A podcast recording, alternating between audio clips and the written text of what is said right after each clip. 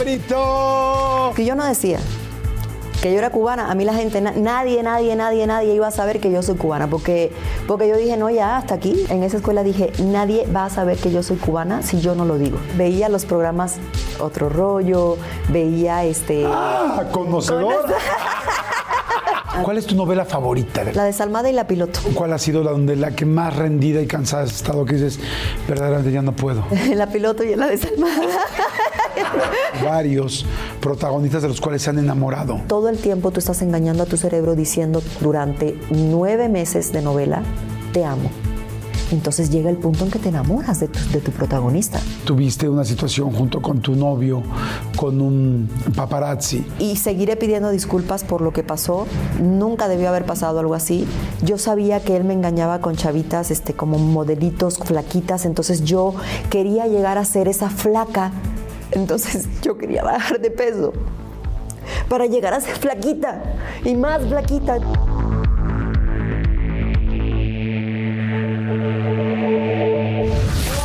¿Cómo están? Espero que estén muy bien. Híjole, es un episodio muy esperado. Pocas, a pocas personas he visto subir de la manera que ha subido ella, como primero llegando a México, después empezando a estar en las novelas, pero muy rápido protagonizando y de repente es así, teatro, cine, novelas, todo. Fíjense. Muchacha italiana viene a casarse, creo que ahí la conocí. Abismo de pasión, de que te quiero, te quiero, por siempre Joan Sebastián, eh, Médicos Línea de Vida. Eh, de hecho, si se fijan, es como protagonista de de novelas con frases largas. O sea, todos son, son nombres largos. Película, por ejemplo, la de este, no sé si cortarme las venas o dejarme las largas.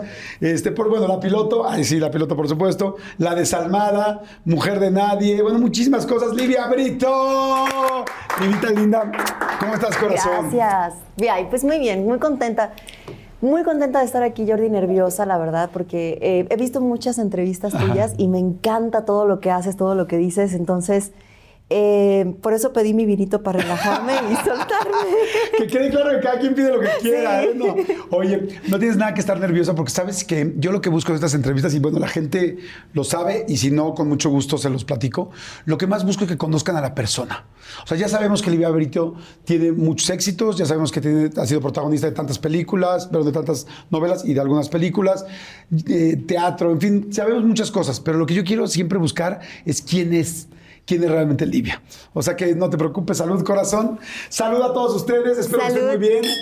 Espero que estén increíble. Que en algún momento de tu vida llorabas porque no podías todavía llorar en la ficción. O sea, que llegabas a tu casa y llorabas y de, no puedo llorar en el set. ¿Es cierto? Mira, me pasó cuando estaba haciendo em, la primera novela que hice que fue Triunfo del Amor. Triunfo del Amor, yo era hermana de William Levy y hermana de Maite Perroni. Entonces, y, Victoria Rufo era mi mamá. Fue mi primer novela. Y entonces me tocaba llorar demasiado porque esta, eh, tuvo un accidente y se quedó paralítica. Entonces, em, sufría mucho la niña, ¿no? Y yo me acuerdo que yo vivía en un departamento en La Portales con mi exnovio. Y yo bajaba eh, a la calle, me sentaba en la banqueta y con mi, con mi escena. Y empezaba a leerla y a leerla y a leerla. Y cuando la estaba leyendo, lloraba mucho dos, tres de la mañana porque estaba lee y lee y lee la escena de lo nerviosa que estaba el otro día para que me saliera la escena de llanto. Y cuando llegaba a hacer la escena, yo creo que ya había desgastado tanto el sentimiento que no me salía una lágrima, Jordi, una bendita lágrima. Y yo decía, pero ¿por qué? Y me frustraba. Y después de que terminaba la escena, lloraba. Y yo decía, no, ¿cómo? crees? O sea, llegabas a tu casa y llorabas porque no habías llorado. Ay, no, no, no, no, no, era, era muy frustrante. Entonces el director no cortaba la escena hasta que no me saliera una lágrima. No me digas eso, qué presión. Eh, su, una, y aparte me hablaba por el chicharo y me decía, dame una, lágrima, Livia. Una lágrima, una sola, una sola, vas, mira, imagínate que estás... Una sola lágrima cayó en la arena, solo una, por favor. No, no, no, no, no, sí era muy frustrante. ¿En qué piensas para llorar? En las novelas, en las películas? Mira, antes pensaba, cuando empecé mi carrera, pensaba mucho en, las cosas que me habían pasado a mí. Este, en la muerte de mi abuela, en, cosas con, parejas, de mi vida normal, ¿no? entonces era muy agotador porque llegaba con mucho dolor de cabeza a la casa, porque es como que tú estás bien, estás feliz, estás contento y de repente le dices al cuerpo, ponte triste. O sea, de esos días que tú amaneces súper alegre. Sí, madre santa. Y te toca llorar en la escena, entonces tienes que recordar constantemente a tu cerebro los momentos duros que has pasado en tu vida y eso te agota. Es súper agotador. Y yo llegaba con un dolor de cabeza, la cabeza me hacía así, de, estar recordando. Y ahí empecé, son técnicas de actuación obviamente que te enseñan, eh, empecé a usar recursos propios y ya después me metía en el personaje. Pero meterse en el personaje es lleva, lleva un proceso. A ver, ¿tú naciste en Cuba? ¿En dónde naciste? ¿En La Habana o, naciste en dónde? ¿En Ciego de Ávila? No, fíjate que en las redes dicen que nací en Ciego de Ávila, pero no, el que nació en Ciego de Ávila es mi papá. Mi mamá nació en Camagüey y yo nací en La Habana. Ok. ¿Tú naciste? Eh, en, La Habana hasta los 13 años. ¿Son solo dos hermanas? Dos. Ok. Tu hermana y tú. ¿Quién es más grande? Mi hermana es más grande por cinco años y tiene, tiene dos niñas. Ella es más grande, naces en La Habana. ¿Cómo, ¿Qué hacían de chiquitas? O sea, cuando evidentemente tú naces, ¿ya era tu hermana así como tu heroína o no? No. Te Nos llevábamos fatal, Nos llevábamos fatal, fatal, fatal. Fíjate que mis papás trabajaban, mi mamá era eh, bailarina de ballet clásico y mi papá era actor en Cuba. Entonces, eh, obviamente no tenían tiempo para estar con nosotras porque siempre estaban trabajando y éramos muy independientes y a mi mamá me colgaba con una agujeta, me colgaba la llave y mi escuela quedaba a una cuadra. Entonces yo llegaba caminando, subía las escaleras y ya abría mi puerta. Entonces mi hermana era la que me tocaba, la que le tocaba cuidarme. ¿Cuántos, ¿De cuántos años estamos hablando aproximadamente? De mm, siete, siete, ocho, nueve, diez, once y doce, y ella doce. Y entonces ella ya se creía la adulta. Y llegaba y me decía, tú tienes que hacerme caso porque yo soy tu hermana mayor y no sé qué. Y me acuerdo que yo me ponía así en la cama con las piernas así y le empezaba a pegar así para que no, para que no me pudiera tocar. Y me daba unos manotazos y unos trancazos. ¿Nunca fue de jalón de pelos así? No, no, no, no. Era como de, como, o sea, como darnos duro, pero de jalón de pelo no. O sea, duro así de, de piñazo y de patada. Y dice mi mamá, yo nunca supe eso. Y yo, pues porque nunca estabas. Oye, ¿y tu mamá entonces es bailarina de eh, clásico y se presentaba en algún lugar todos los días o ensayaba todos los días? Claro, ella tenía sus funciones de teatro en el Teatro Nacional de Cuba y a veces nos llevaba a nosotras, que era, este, o sea, no teníamos transporte, entonces teníamos que andar en transporte público. Bueno, mis, mis papás contaban que no tenían ni casa. Entonces, eh, no tenían... ¿Vivían en un lugar donde rentaban? Vivían este, primero empezaron a vivir en la casa, me, cuentan ellos, de una señora que les dio asilo. A ellos dos con mi hermana chiquita. Y después, este, ellos se salieron de ahí, se fueron a vivir a un hotel cuando mi papá estaba haciendo producción y ahí estuvieron viviendo en un hotel como seis meses. Este, y después Raúl Castro le regaló un departamento a mi papá por haber hecho la serie del Che Guevara. O sea, Raúl Castro, Raúl Castro. Sí, el hermano de Fidel Castro. ¡Wow! Y Fidel Castro le regaló el carro que todavía existe a mi papá. ¿Cómo crees? No me digas eso. Wow, qué interesante. Es que además tu papá, eh, digo, mucha gente quizás no lo sabe, pero, o sea, verdaderamente era un megaprotagónico de, en Cuba, de, las, pues, de, los melodramas, de muchísimas cosas. Era verdaderamente una estrella, quiero decir. Era famosísimo. O sea, mi papá todavía va a Cuba y está en una tienda, y a mí me tocó vivirlo, está en una tienda y él habla y hay una señora atrás que no lo ha visto. Y la señora dijo, ay, yo te conozco. Pero es Rolando Brito. Lo volteas y lo agarra por el hombro. Tú eres Rolando Brito. Ay, muchacho, pero qué viejo tú estás. Pobrecito. Oye, pero fíjate qué interesante el talento, ¿no? Porque de repente, yo me acuerdo cuando yo te vi, yo la primera vez que te vi fue en Muchacha Italiana viene a casarse. Y me acuerdo que te vi, dije, además de que evidentemente eres una mujer muy guapa y llamaba la atención, pero era, oye, lo hace muy bien. Eh, y después fue así, pum, pum, pum, pum, pum, pum. O sea, fueron muchas novelas, muy difícil conseguir tantos protagónicos tan rápido. Y eso no solamente es por una imagen o por una, sí, por una imagen, por una cara, es porque hay talento, porque hoy los productores, bueno, en todo el mundo no se pueden estar jugando nada más por una cara bonita. Tiene que haber talento atrás. Pero entonces vienes de un papá súper actor en Cuba y de una mamá bailarina con este eh, clásico. O sea, verdaderamente había mucho talento en la sangre. Y mi hermana estudió danza contemporánea. Ok. Entonces todo era como mucho, había mucho arte en la casa. Ok. ¿Cómo se vivía? Bueno, si, si bien eh, pues tu papá pues era una persona conocida y muy famosa y tenía cercanía con el gobierno, vivían de una manera pues como más opulenta, no quiero decir opulenta, más bien arriba de lo normal, de la media de Cuba, que pues evidentemente el socialismo y todo esto era pues, lo que regía. Pero mira, te voy a contar una anécdota muy chistosa que mi papá cada vez que nos reunimos la cuenta. Eh, yo le digo, ¿cómo era ser actor en Cuba? Y me dice, era complicado porque los cubanos, o sea, el, cubano es, muy extrovertido, entonces es muy bullero, no sé qué. Entonces lo veían en la calle y era como, artista, artista, ven, tómate una foto conmigo, no sé qué. Y entonces eh, caían todos encima de él y él en esos momentos con el taxi que le había regalado, no sé si, si yo estas cosas que estoy diciendo este, van a tener repercusiones con mi papá, porque ya sabes que el gobierno y toda la cosa, ¿no? Pero bueno. El, carro que Fidel Castro le regaló a mi papá, como teníamos una situación económica tan, tan mala, que el sueldo de ninguno de los dos alcanzaba, mi mamá le dijo, oye, vamos a agarrar ese carro para taxiar. Y vamos a ser taxistas y vamos a llevar a los turistas de un lado para otro para poder ganar dinero y darle de comer a las niñas, porque dice mi mamá que ella se le rompía el alma que cuando llegábamos nosotras de la escuela la mirábamos y le decíamos, mami, tengo hambre, y ella no tenía ni siquiera un pan para darnos. ¿Pero no les daban lo normal que se les daban a todos? Es que, es que no alcanza, Jordi. Mm. Claro, sí, porque yo solamente sé la historia de se reparte a todos por igual, pero claro, yo no he estado ahí. O sea, te dan una, te dan 12 huevos al mes para cuatro personas. No me digas eso. O sea, y cuatro panes al día para, para cuatro personas, te toca un pan por persona. Ellos no se comían su pan, era un pan así, y nos lo daban a nosotras, pero eso era para desayunar en, la escuela. Y cuando llegabas, claro. cuando llegabas, o sea, el almuerzo no había, era arroz con frijoles y yo me quedaba con hambre, mi hermana también. Entonces, carne, ni hablar de carne. eso no existía. Entonces... ¿Nunca, ¿Nunca comías carne de chavita?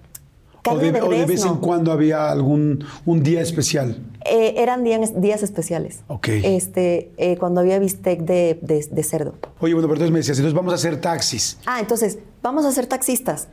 Y él pasaba los mismas, las mismas dificultades que pasaban todos. Este, no teníamos dinero, no teníamos que comer, no. Era, aunque yo aparecía, aunque él apareciera en la tele, él tenía lo mismo. Y entonces era muy difícil ser taxista para su ego. Claro, claro. Porque la gente llegaba y le decía, pero tú eres taxista. Pero si te acabo de ver ayer en la novela. Y de alguna forma denigrando el trabajo de taxista. Claro. Sí, sí, sí. O sea, yo me estoy ganando el dinero para alimentar a mis hijas. Tenga que hacer lo que tenga que hacer. Claro. Y era, era, era raro, era, era difícil ser la hija de un actor tan reconocido en Cuba. Pero que al mismo tiempo tenía que trabajar como loco para que fuera mejor a ustedes. Porque también a mí me buleaban en la escuela. ¿Te buleaban en la escuela porque tu papá era...? Porque mi papá era taxista o porque mi papá no tenía para mandarme pan con jamón. Pero y a los demás tampoco. Claro que no, pero, pero ellos pensaban que porque mi papá era artista, ah, claro. yo tenía que tener ciertas cosas distintas a lo que tenía todo, todo el mundo. Oye, ¿y era una infancia feliz? Ay, sí, muy feliz una infancia muy bonita. Yo me subía a los árboles, este, yo salía a la calle, Jordi, sin tener que pedirle permiso a mis papás. Yo lo único que decía en, el departamento era, me voy para allá, Javo, pues no sabían hablar. Me voy para allá, Javo, y entonces me iba. ¿Qué, es? Me... voy, me voy para allá abajo. Ah. Porque vivíamos en un quinto piso, algo así. Ajá. Y entonces bajaba, me iba desde las 9 de la mañana hasta las 4, 5, 6, 7, 8 de la noche y mi mamá lo único que hacía cuando ya era la hora del almuerzo, chiflaba. Se asomaba al balcón y chiflaba. ¡Fufui! ¿Hacía el chiflido? Era. Y yo la escuchaba desde donde yo estuviera en casa de mi, de una amiga que tenía al doblar de la esquina, Wendy se llama. Y entonces yo toda asustada, me está llamando mi mamá, me está llamando mi mamá, espérate. Entonces ya yo salía y desde allá, desde la esquina, le decía, aquí estoy. Y gritaba. Me decía, me hacía así, como que vamos a comer, o me hacía, como que te toca bañarte. Y entonces ya yo llegaba, pero una infancia muy bonita. Oye, entonces te subías a los árboles. Este, ¿Eras de deportes? Me encantaba correr. Me gustaba mucho hacer educación física. Este, allá pues no se practica. Me gustaba el, béisbol, porque allá se practica el béisbol. Ajá. ¿Eras más de juegos de niños que de niñas? Sí. O sea, ¿no eras de muñecas? No. Las muñecas no me gustaban. O sea, sí, por supuesto, me gustaban las Barbies y todo eso, pero disfrutaba más los, juegos de niños. Mm. Mucho más. Me encantaba jugar bolas, canicas. Canicas, ajá. O sea, y era buenísima. Le o sea, si ahorita nos hacemos un tornito de canicas, ¿me revientas? Sí. O sea, yo me quedaba con todas las canicas de, de los chavos. Y luego cuando llegué aquí jugaba tazos y me agarré todos los tazos de todos los chavos. ¿Cómo crees? ¿Eras de tazos de, de tazos, sí. ¿En serio? ¿No tienes tus tazos de casualidad? No, ya no. Ya tienen uh, años. Ni, ni sé dónde están. ¿Sientes que tienes más energía masculina que femenina? Sí. ¿Y eso siempre ha sido así? ¿Sabes por qué yo creo que siempre ha sido así? Psicológicamente mis papás querían tener un niño. En ATT le damos las mejores ofertas en todos nuestros smartphones a todos. ¿Escuchaste bien? A todos. A los que nunca traen funda y a los que traen funda cartera. A los que se tardan dos semanas en contestar y a los que contestan con notas de voz eternas. A los nuevos clientes y a los existentes. ATT le da sus mejores ofertas en todos sus smartphones a ti y a todos, porque conectar lo cambia todo. Las ofertas varían por dispositivo, sujeto a términos y restricciones. Visita att.com o una tienda para más detalles. Oigan, ay, me acaba de dar muchísima hambre, pero bueno, no, saben, de repente me entran así esos, esos hambrismos tremendos. Perdón si pudieron escuchar inclusive mi estómago, porque bueno, estos micrófonos lo captan literal todo. Pero es que estaba pensando en el McCrispy de McDonald's. O sea, ¿ustedes ya lo probaron? No, no, no, no, no. Es que, bueno, si ya lo probaron, seguro me entienden. Es un sándwich de pollo crujiente, jugoso y al mismo tiempo picante. ¡Ah! Viene con unos pepinillos deliciosos y te lo sirven con una salsita picante que está así en todo el pan. Uf. Y si lo pides con un Sprite, no sé por qué, pero se siente que pica todavía más. En serio, qué hambre me dio. Mejor le paro porque si no, no voy a poder seguir con la entrevista de hoy. Ustedes que pueden, disfruten de su McCrispy en McDonald's o pídanlo por el app desde sus teléfonos. Seguimos. En el claro, segundo. a Julie, que es una mujer. Y entonces mi papá, cuando yo nací, siempre me decía mi machito. ¿Cómo crees? ¿En serio? O sea, tenía, tenía mucha energía masculina, o sea, todo era como, como, sí, yo acá y corro, y tú corres más, pues yo corro más, y... O sea, era muy competitiva, además. Ok. Entonces te decía mi machito. ¿Y algún día te molestó que dijiste, oye, pa' allá, ¿ya no veas mi machito? ¿Cómo te dice ahorita tu papá? Mi vida. ¿Y tu mamá? Este, mi amor, mi chiquita, Mima. Oye, ¿y Julie, tu otra hermana, era, si era más de muñecas o no? O tampoco, la más bien las dos eran más entronas. Julie sí era más de muñecas. Julie era más delicada que yo. Siempre fue más delicadita. Y, y como nos llevábamos cinco años, llegaba un punto en que como que yo le estorbaba. Como que... O sea, nos amamos mucho y nos, quería, nos queríamos mucho, pero obviamente ella ya era adolescente y yo seguía siendo una niña. Entonces ella ya estaba platicando de otras cosas y yo todavía ahí jugando como a, jugando de manos, como le dicen en Cuba. Y pues ella ya como que en algún momento como que me empezó a alejar. Y después pues pasaron, pasaron cosas difíciles en mi familia, muy difíciles, que ahorita te iré contando. Pero la relación con mi hermana eh, siempre ha sido cercana, pero hubo un momento que como que se se fracturó un poco. Se fracturó un poco. Y no porque se, se, haya fracturado por ella y por mí, por la distancia, porque ella se casó y ya no, no, no tuvimos tanta convivencia como a mí me hubiera gustado con un hermano. ¿Ahora están más juntas o no? Ahora estamos más juntas. Mira, te voy a platicar qué pasó con mi hermana. Cuando estábamos en Cuba, cuando mi papá se fue, este, se fue porque vino aquí a México a trabajar con Televisa. Eh, y entonces nos quedamos nosotras dos con mi mamá y después se fue mi mamá y nosotras nos quedamos con unos tíos. Vinieron para acá buscando una mejor vida. Claro. Porque pues, obviamente es lo que desafortunadamente quieren todos los cubanos, ¿no? Y este y nosotras dos nos quedamos allá solitas y me acuerdo que mi hermana le dio este estafilococo. Estafilococo es una enfermedad que te da en el cerebro y entonces psicológicamente eh, tuvo un trauma cerebral y, por, por, esta bacteria y se fue. O sea, la tuvieron que internar, estuvo, tuvo este, bastante delicada. ¿Estabas tú sola allá con ella o ya regresaron tus papás? Yo no me acuerdo si estaba mi mamá cuando pasó lo de Julie. Pero estaban tus tíos. Sí, estaban mis tíos. Y este y yo no entendía, yo estaba muy chiquita y me acuerdo que estaba una vez en la escuela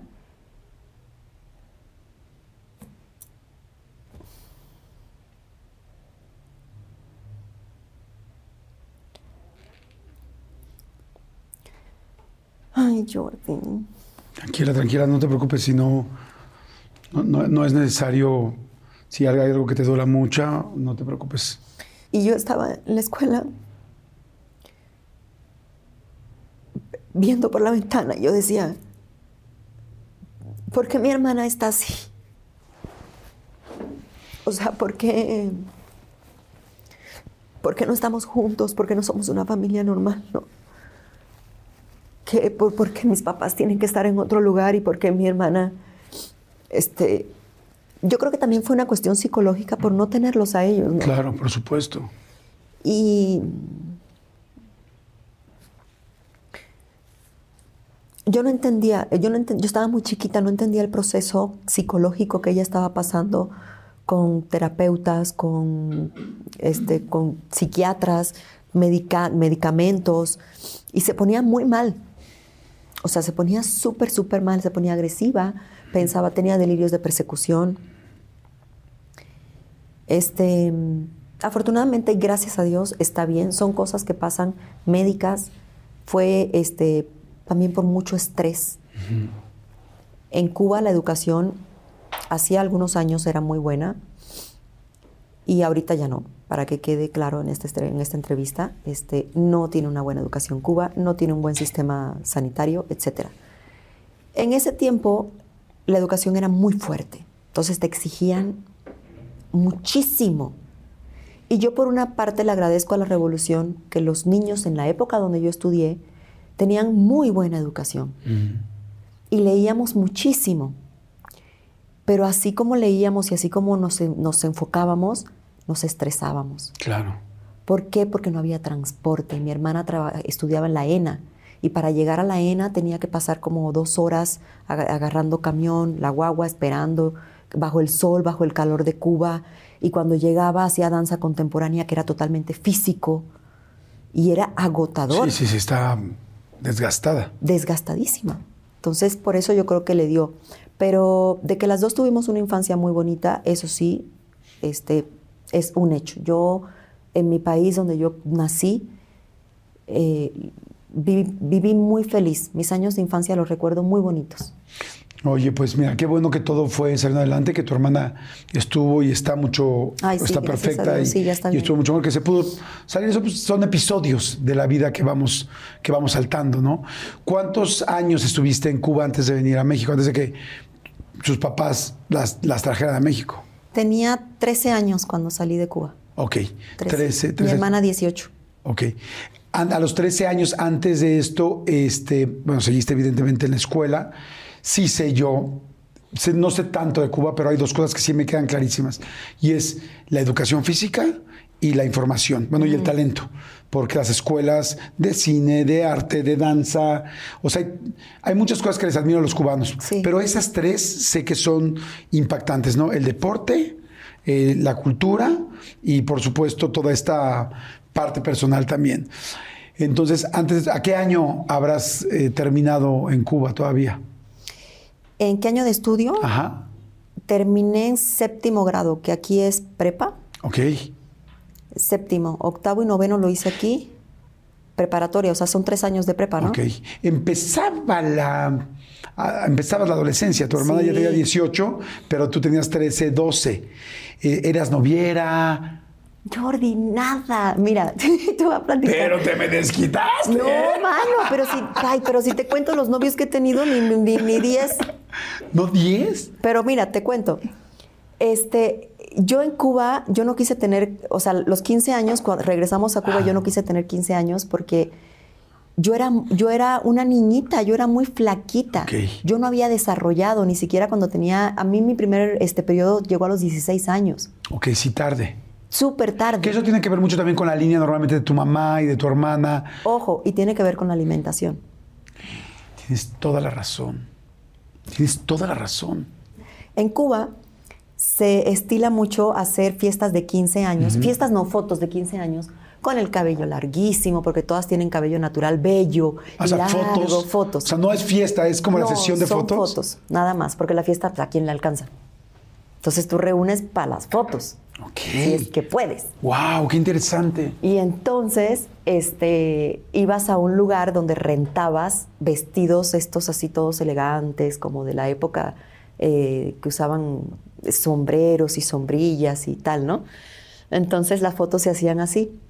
Pero yo cuando vi las fotos de mi hermana, yo decía, mi hermana se ve tan bonita porque mi hermana es bella. Y cuando yo vi las fotos de sus 15 años y yo me veía a mí en el espejo, yo decía, voy a pasar pena tomándome estas fotos de 15 años porque sigo siendo una niña. O sea, ¿con qué voy a llenar el vestido? Con, se, me, se me escurría, Jordi, no había vestido que me quedara. ¿Rellenos no te ponías? No, no. Usé rellenos, pero ya cuando estaba aquí. Y me usaba calcetas. Yo también usé una. De hecho, traigo una.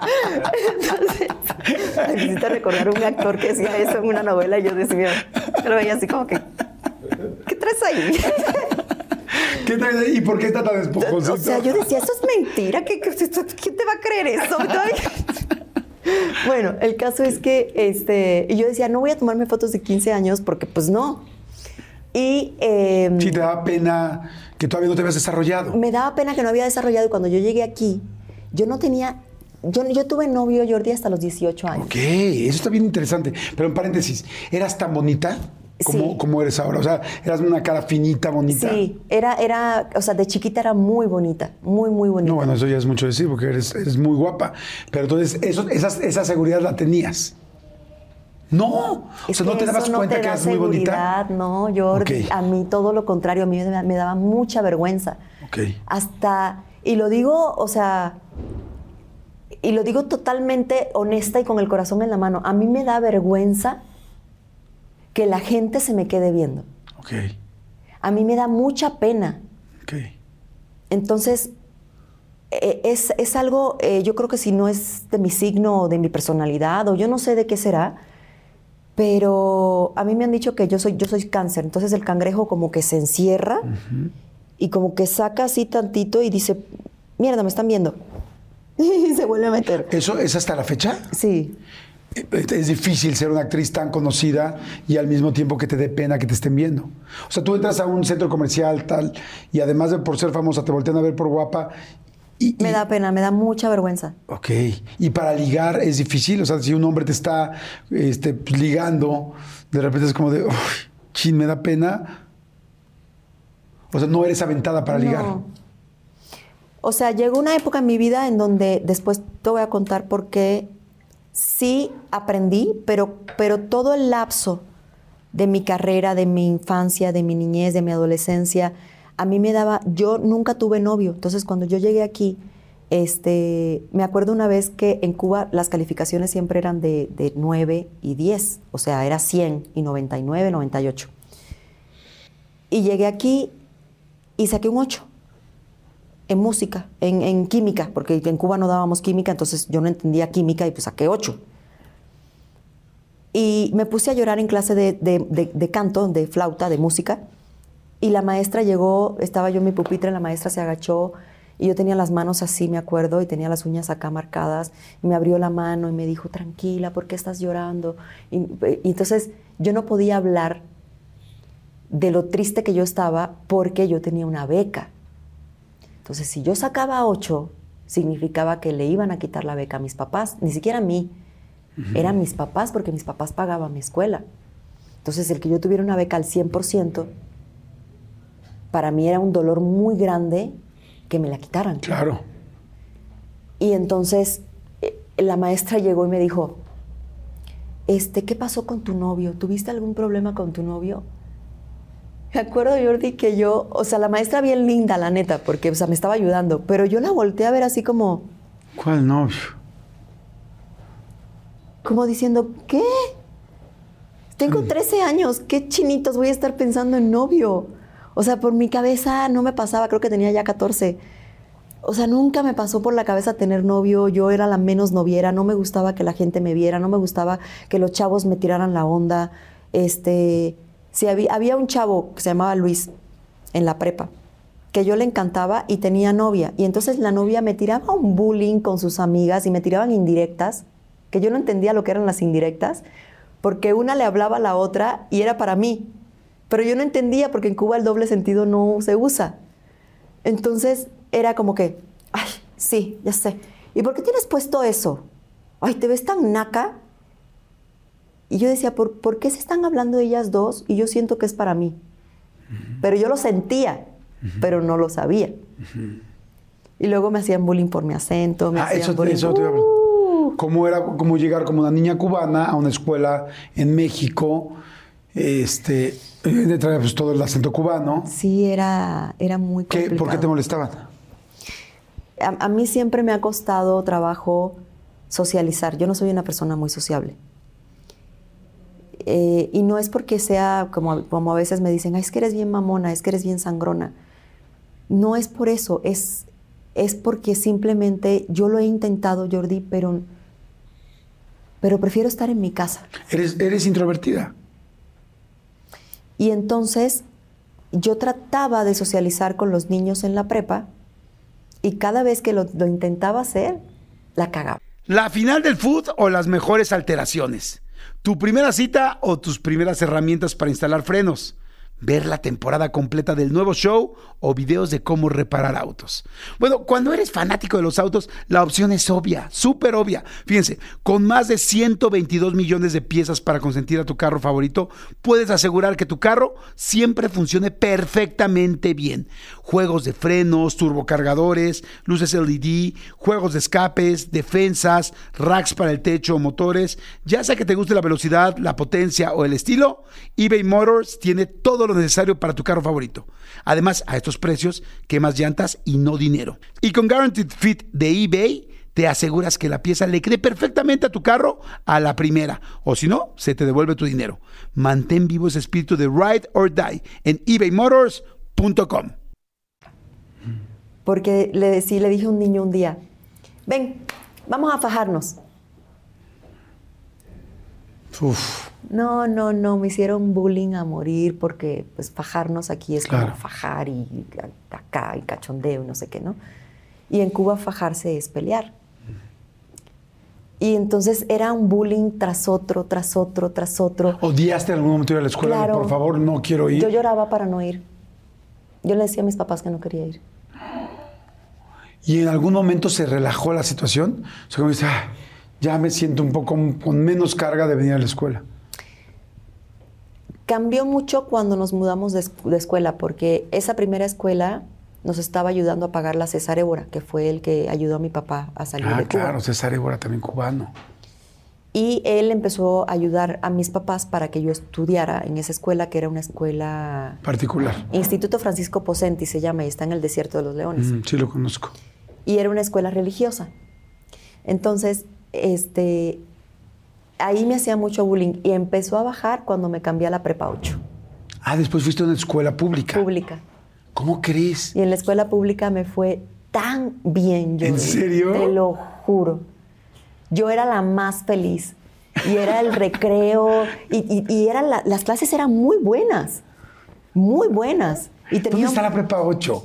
¿Es la que está por Villacuapa? No. Prepa es la 8 5. queda cerca del desierto porque no vivíamos Ah. tan lejos, pero yo para las direcciones soy muy mala. Pero, Por Desierto de los Leones. ajá. Sí. Ok, y entonces ibas a la prepa 8. y aparte iban a recogernos en un camioncito amarillo y yo era la más feliz. O sea, yo esperaba mi camión amarillo, yo me subía y después llegaba a la casa y llegaba con mi mochila y súper tranquila. O sea, la prepa 8 para mí fue un... Ok. Ahora, me imagino que también ya habías aprendido ciertas cosas de la palabra fajara, que significa esto, tal, o sea, Es que ya había aprendido a hablar mexicano. ¿y el acento? Yo en esa escuela, en esa escuela dije, nadie va a saber que yo soy cubana si yo no lo digo. ¿Cómo crees? Y así lo cumplí. Yo dije, nadie lo va a saber, nadie va a saber. O sea, yo tengo que cambiar esto porque yo no quiero que me sigan tratando mal porque yo no soy de aquí. O sea, tu acento realmente, o sea, todo lo que luego en el CEA y en las clases de teatro, se toma toda una clase gigantesca, llevan, traen expertos que te van a checar el acento. Tú lo tienes que entrar a la prepa, si no me van a madrear. Ya yo llegué a las clases de actuación, o sea, a mí me preguntaban, de hecho no sabían que yo era cubana, los profesores no sabían que yo era cubana. A ver, eso que me acabas de decir, dímelo en cubano. Mira, si yo no, si yo, si yo no decía que yo era cubana, a mí la gente, nadie, nadie, nadie, nadie iba a saber que yo soy cubana, porque, porque yo dije, no, ya, hasta aquí, ya, o sea, o sea no. así, así hablarías, fíjate, así hablarías. Es que, sea cuando es que sí es cierto, yo desde que te conozco, llevamos ya muchos años de conocernos, jamás en la vida te oí con el tono cubano. Entonces desde ahí dijiste, bye. Dije, ya, ya no más. O sea, era demasiado llanto, demasiado sufrimiento, demasiada no querer ir a la escuela, esforzarme muchísimo porque así como soy workaholic, era, eh, no sé, no sé cómo se dice, estudiholic, eh, estudiaba mucho. Entonces yo quería salir, yo quería siempre estar sacando 100 porque fue lo que me enseñaron en Cuba. En Cuba no era el que, el que, yo me acuerdo que las amiguitas aquí en, la prepa de Instituto Francisco Pocenti se saltaban las clases para ir a fumar. Y yo no sé si mi mentalidad era ya madura o cómo era mi mentalidad, que yo decía, ¿cómo te vas a saltar una clase para ir a fumar? ¿Por qué? Yo no lo entendía, Jordi. Yo no me iba de fiesta. Por eso es que te digo que Sí, sí, que el asunto de los novios y eso. Y nunca he sido sociable porque yo no socializaba. Oye, vamos a ir ahorita a un refil porque está interesantísimo, pero antes de ir al refil, dime algo. Ahorita que me decías y te imaginaba en el salón con la maestra tocándote el pelo, diciendo, ¿qué pasó mi vida? ¿Te pasó algo con el novio? Tal, y tú diciendo que eres cáncer y que eres introvertida y que te da pena, que te a ver. ¿Qué hace un hombre, qué, qué te hace sentir? segura que una pareja te dé, te haga? O sea, ¿cuál, es tu día ideal? Con, digo, evidentemente. que me proteja. ¿Que te proteja? ¿Que te haga sentir segura, tranquila? Sí. Ay, de hecho, ahorita estoy pasando por unos momentos muy difíciles. Entonces, si lloro mucho, por favor, este, estoy tomando hormonas para embarazarme. Entonces, ando muy sensible. Ahorita me platicas. Salud. Salud por las hormonas y estoy seguro que todo va a llegar a buen puerto. Vamos rapidísimo a un refil. Espero que estén disfrutando tanto la plática como yo. Gracias, corazón. Muchas gracias por, por platicarnos, por abrirte, por dejarte, dejarnos conocerte más. Y qué interesante es, ¿no? de, repente uno ve a una mujer exitosa y, ah, como tú y de, y de repente uno pensaría que es extrovertida tal y lo que quiere es que mi pareja me proteja. ¿No? Vamos rapidísimo un refil. Espero que estén empezando. Si les está gustando, denle like, suscríbanse, nos ayuda mucho. Entre más se suscriban, más podemos tener entrevistas. Sé que luego me piden dos entrevistas a la semana, tres entrevistas a la semana. Nada más quisiéramos que eso pudiera suceder. Y bueno, en una vez así, pero necesitamos también mucho apoyo para que nos siga yendo muy bien. Regresamos. Una, un, leí algo que antes de que llegaras tú a México, eh, tu papá ya estaba aquí, le empezó, empezó a trabajar, le empezó a ir bien y, este, y que te mandó un Atari y un... Ay, y un... Tamagotchi. Tamagotchi. Tamagotchi, ¿se acuerdan? Eran estos animalitos electrónicos que supuestamente lo ibas... Alimentando. Me que eso ha sido fantástico, ¿no? Uy, para mí era, o sea, era lo máximo del planeta. Fíjate, mis papás me regal... mi, papá me mandó la película de Hércules, no sé si se acuerdan de Hércules, y la película de, este, una más, pero yo la que más veía era Hércules. Y todos los días ponía la película. Tú me puedes poner la película hoy y yo me sé todos los diálogos desde el principio hasta el fin de la película. Wow. Y me regaló unos patines, un Tamagotchi y un Atari. Y un Atari. Y entonces yo siempre desde chiquita he sido muy negociante. Y no por el hecho de que, me, de que me llamara la atención ser negociante, porque sí lo disfrutaba, pero yo veía la situación de mis papás. Ajá. De hecho, mi mamá tenía en, la, en el cajón de, las, de los calzones, tenía una cosita con menudo, con monedas. Este, dólares, monedas de dólares. Y entonces ella iba echando ahí y yo descubrí... O sea, menudo es cambio. Ajá, es cambio. Ok. Y entonces yo descubrí que ella tenía monedas ahí. Y yo empecé a agarrarle monedas. Pero ¿sabes qué me compraba yo con las monedas? ¿Qué? Atún. Ay, no me digas eso.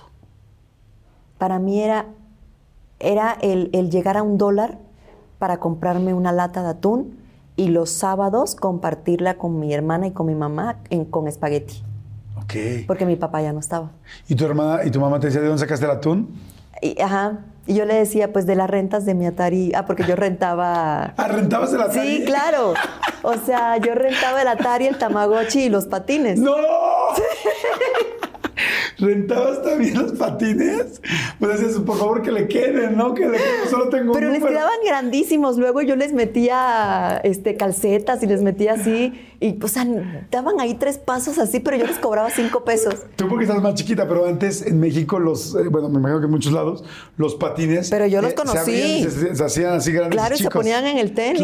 Mis papás tenían que eran de hierro. Exacto. Claro. Oye, eh, salud, salud por eso. Me gustó esa negociante. Oye, y entonces en el momento en que ya llegan a México y empiezan a vivir aquí, ya se vinieron todos a vivir aquí, ¿no? Tu hermana, tú, Sé que después tu hermana se casó con un mexicano, bueno, lo acabas de mencionar, y, este, y dos ya se quedaron aquí. Estabas ya en México y, este, y empiezas con el rollo de la actuación, pero creo que hubo un restaurante que tuvieron familiar.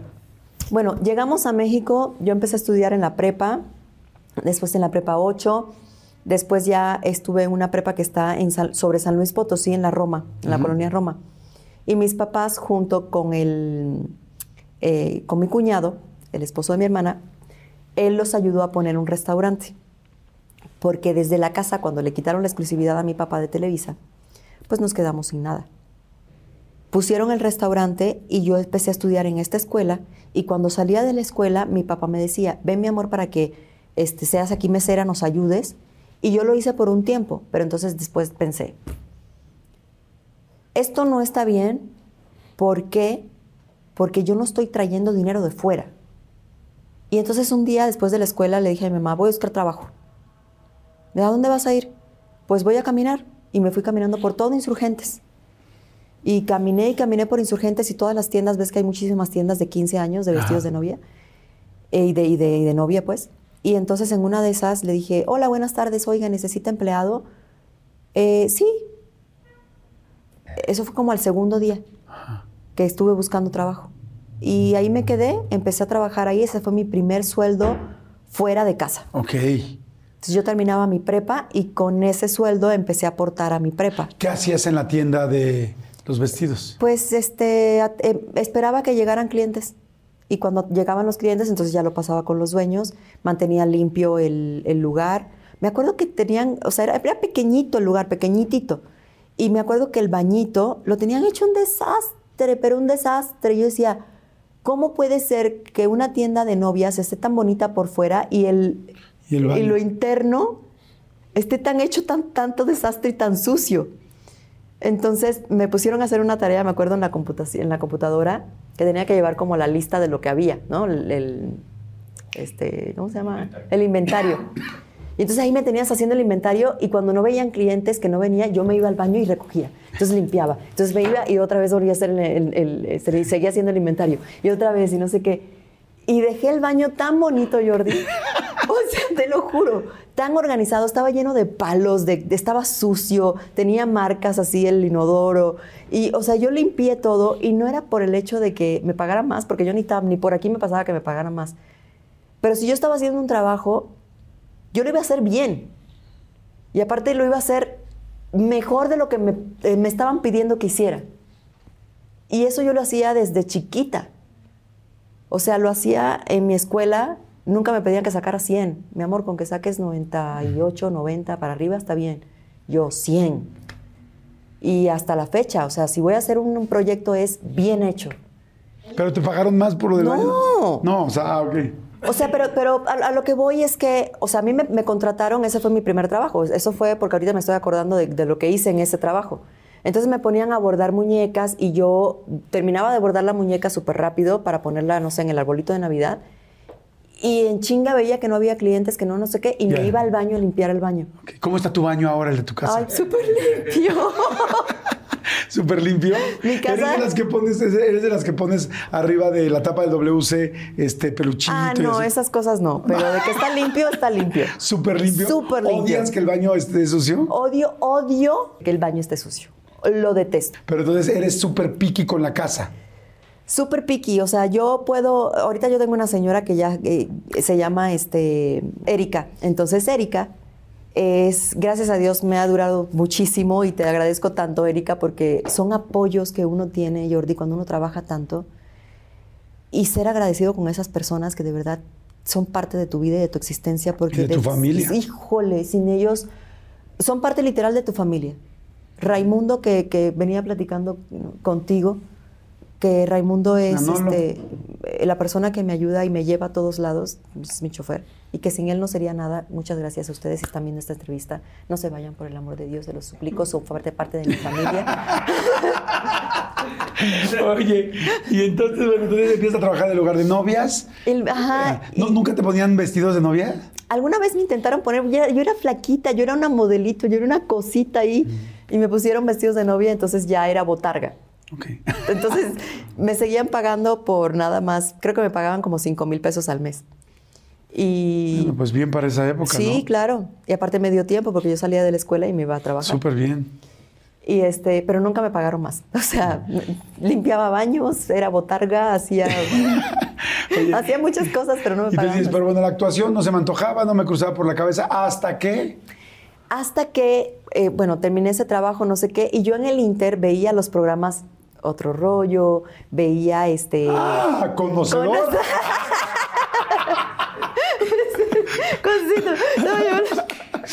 Entonces, o sea, para mí todos esos programas me marcaron muchísimo porque a mí me encantaban. Y el caso es que yo empezaba a imitar, las formas de hablar de cada quien, incluso hasta los acentos. Eh, y para mí, era, son, para mí me es muy fácil los acentos. Eh, y viendo a mi papá que era actor, algún día mi mamá me dijo, oye mi amor, ¿por qué no? ¿Por qué no te metes a ser actriz? Es que tú eres muy buena imitando. Y yo la miraba y decía, ay, mami, por Dios. O sea, ya yo me quedaba en mi escuela y tan ¿no? O sea, como que nunca le hice caso. ¿No tenías ahí idea de qué querías estudiar? No, quería estudiar administración de empresas. De hecho, estudié administración de empresas. Porque quería administrar el negocio de mis papás. Ok. Y quería que el, negocio creciera. ¿El restaurante todavía existe o no? No, ya no. Duró 11 años. Ok, ah, bastante. Mucho. Pero cuando pasó la influenza, se fue al piso. Mi papá tenía problemas de la vista porque todo el tiempo estaba metido en el restaurante, no veía la luz del sol. Ok. Tenía problemas de piel. Ok. Ya la estaba sufriendo mucho. Mucho, mucho. Mi papá la pasó muy mal. Ok. Y nos dio para pagar estudios, para pagar este, renta, etcétera. Tú, lo que estudiaste de administración de empresas, ¿tú te pagaste tu escuela? Sí, yo pagué mi escuela. ¿Con lo de las novias? no, después de ahí conseguí un trabajo en Casas Geo. Ok, sí. En Casas Geo y me tenía que ir hasta Ayotla este, todos los días y, y tenía que agarrar, me acuerdo, este, dos líneas de metro trasbordar, me iba a la otra línea de metro, después, después salía, agarraba un pecero normal, grande, y después agarraba una combi para llegar al trabajo. Era muy lejos. ¿Vendías? Vendía, era, eh, trabajaba en un apartado que se llamaba Socios Geo. Ok. Pero fíjate cómo es mi pensamiento, Jordi, que yo siempre quería llegar a más. A mí me contrataron como socio geo y yo veía que los asesores vendían casas. Entonces yo decía, ¿cómo yo puedo llegar a vender casas? Y yo aprendí, y yo aprendí, y aprendí, y aprendí, y aprendí. Y dije, ok, esto funciona así. Y entonces empecé a, llevarle los clientes a los asesores. Y yo los ayudaba con los clientes y cerraba ventas para los asesores. Ok. Y ya no llegué a ser asesora porque ya después pasó que, me que empecé a modelar. Empecé a ser edecán. ¿Y quién te llamó para ser decán? mi mamá metió las fotos en, una... Es que mi mamá siempre... Mi mamá siempre es la que, la que ha empujado a la familia. Siempre. Mi mamá le decía a mi papá, hay que taxiar, porque las niñas no se van a morir de hambre. Este, vete para México, que allá te va a ir mejor. Mándale un este, Tamagotchi, que ella lo va a rentar. Mándale patines, no importa, calcetines le meterá. mi mamá siempre, te lo juro, la que ha empujado siempre a la familia y le agradezco tanto a mi Métela mamá. las novelas, qué famosa será. siempre, siempre, siempre. Y entonces, este llegó un punto que, que yo empecé a trabajar ahí y después ella me dijo, mi amor, tú deberías tomarte fotos porque tú eres muy bonita. Yo te voy a llevar a hacer un estudio fotográfico y vamos a ver qué vamos a hacer con estas fotos, porque tú estás para ser modelo. Si no quieres ser actriz, modelo. Y yo, bueno, está bien. Y yo era, te lo juro, o sea, yo tenía un cuerpecito de modelo, o sea, era una cosita. Tenía un pelo, Jordi. Y yo estaba viendo las fotos ayer o antier, y era una cantidad de cabello así largo que ahorita usan extensiones para que el pelo se vea así. ¿Y tú lo tenías así? Y yo lo tenía así. ¿Alguna vez escuché una entrevista que decías que tú eras muy velludita? Uf. no me digas. ¿En serio? A ver, Velluda a morir. Ve mis pelos, ve. No, y eso pues que me hago depilación láser. Pero eso te iba a decir que eres láser, haces mucho láser o qué? O sea, me, hice láser en todo el cuerpo porque, o sea, y yo me empecé a afeitar las piernas, a rasurar las piernas a los 11 años. ¿Tan chiquita? Porque, por, por, por güey. O sea, porque yo veía que todas las niñas no tenían ¿Por qué? pelos. ¿Qué es de malo? Porque te crecen muy gruesos los pelos. Ah, ok. Claro, tienes toda la razón. Entonces mi mamá me decía, mi amor, no te afeites las piernas, no te las afeites que después te van a salir cañones. O sea, los cañones son como los pelos de los hombres que tienen la barba, que es muy grueso. Y yo, yo nunca le hice caso, entonces ahí voy. Un día agarré una máquina que tenía mi mamá por ahí con Wendy, con mi amiga.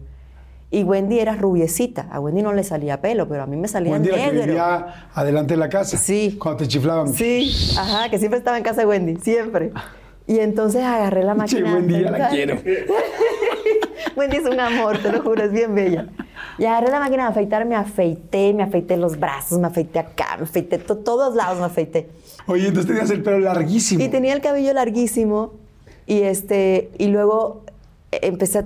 Ay, es que tú, tú, guíame, Jordi, porque yo me sigo con otros temas. No, estábamos con el rollo del pelo y de que el pelo estaba... Eh, ah, no, de que le estábamos en Casas Geo.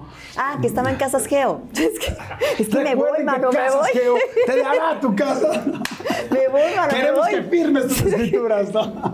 ah, bueno, yo saqué mi Fobiste, ya yo estaba a punto de ya llevarme mi casa y todo. No me digas. Yo iba a tener mi casa de, de, de, de mi Fobiste. ¿Fobiste o Infonavit? Era, no, Infonavit. Infonavit.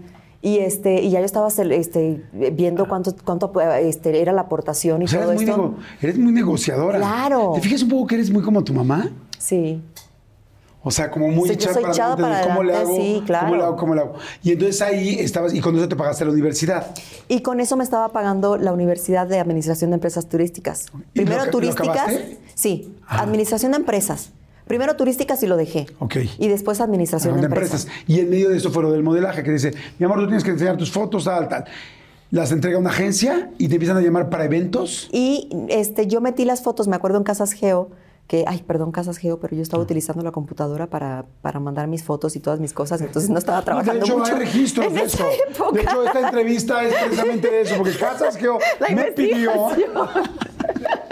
La investigación de Casas La Geo. investigación de que estuviste usando internet de la oficina. Y parece que hay 20 clips que no se encuentran. Bueno, empecé a mandar mis fotos a las agencias y efectivamente conseguí trabajo de decán. Y las, las decanías eran, eran muy duras, Jordi. Muy duras. O sea, yo a veces estaba parada 12 horas parada y te contaban los minutos para ir al baño. Hay un evento muy famoso entre la, entre la decanía que se llama este, en el, el centro Banamex, el, el Auto Show. Conozco del medio. Y qué desgaste. Fíjate que voy a decir algo que es.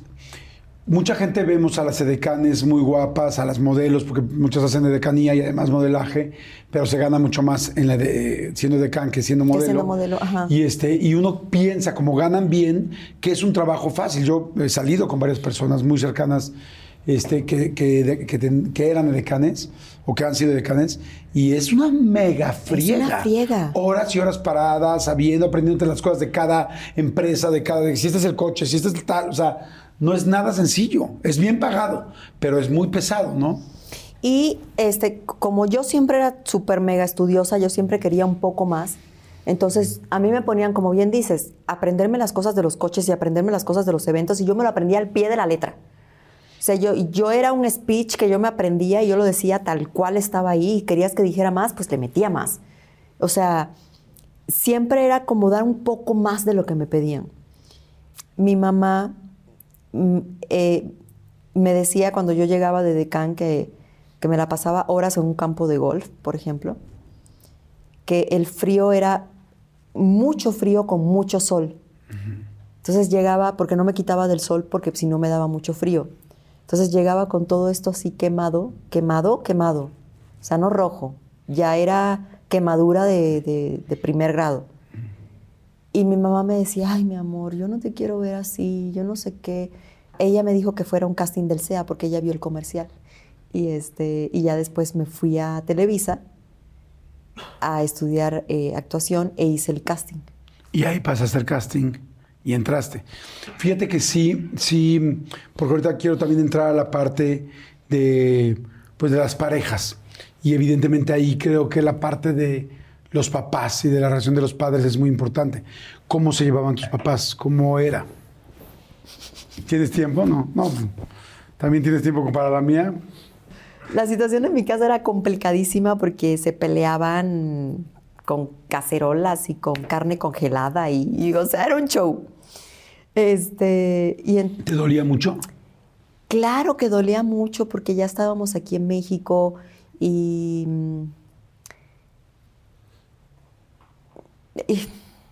mi papá era muy mujeriego. Entonces, pues, este, mi mamá, pues, obviamente tenía muchos celos y mi papá era un hombre, pues, guapísimo, en, Cuba y entonces desde Cuba venían los celos y las cuestiones, ¿no? Entonces cuando llegaron aquí, la situación económica era mejor, pero tenían más presión porque tenían que pagar una renta.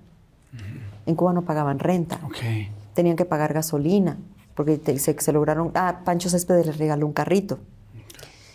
Entonces, eh, tenían que llevarme a la escuela, tenían que pagar la escuela. Después ya no pagaban la escuela, pero tenían que pagar la universidad, pero tenían que pagar la prepa. Entonces, todas esas cosas hacen que la familia tenga muchos, este, muchas fricciones. Y, yo creo que esa fue una de las razones, y, lo voy a decir aquí, es muy personal, pero yo creo que fue una de las razones por las que mi hermana se casó tan joven porque la, situación de pelea en mi casa era muy fuerte. Muy fuerte. Esa es una situación que a mucha gente le ha pasado. Yo creo que mucha gente en algún momento escapamos de nuestras casas, de los problemas tan duros que teníamos, y mucha gente se casó buscando una salida y un rescate, y luego a veces ese rescate no, pues no necesariamente. No resulta ser rescate. sí, resulta ser que te metiste en otro problema parecido. Pero entonces fue, eran las razones porque había mucho conflicto. Sí, había mucho, mucho conflicto. Era, era frustrante vivir en esa casa. Este, mi papá tomaba muchísimo, entonces mi papá tuvo muchos problemas de alcohol y, o sea, eran las dos de la mañana y llegaba y tocaba la puerta y quería abrir la puerta y quería pelear con mi mamá. Este, una vez tuve que llamar a la policía porque les dije ya. O sea, y la policía llegó y se, lleva, y se iban a llevar a mi papá. Y, o sea, yo dije, no, a ver, ya. Tranquilízate, cálmate. Y yo creo que desde ahí yo empecé a ser como, el, como, como la... Pasé a ser de la hija a, a la figura paterna de los dos. Ok. O sea, yo tenía 15, 16.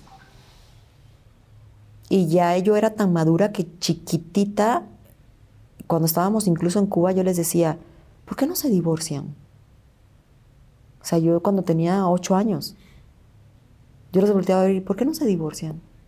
Van a estar mejor separados. O sea, yo chiquita. O sea, un niño que, tenga ese entendimiento tan pequeñito de decir, bueno, mis papás, uno va a estar por acá y el otro va a estar por acá, pero creo que va a ser lo mejor. Es...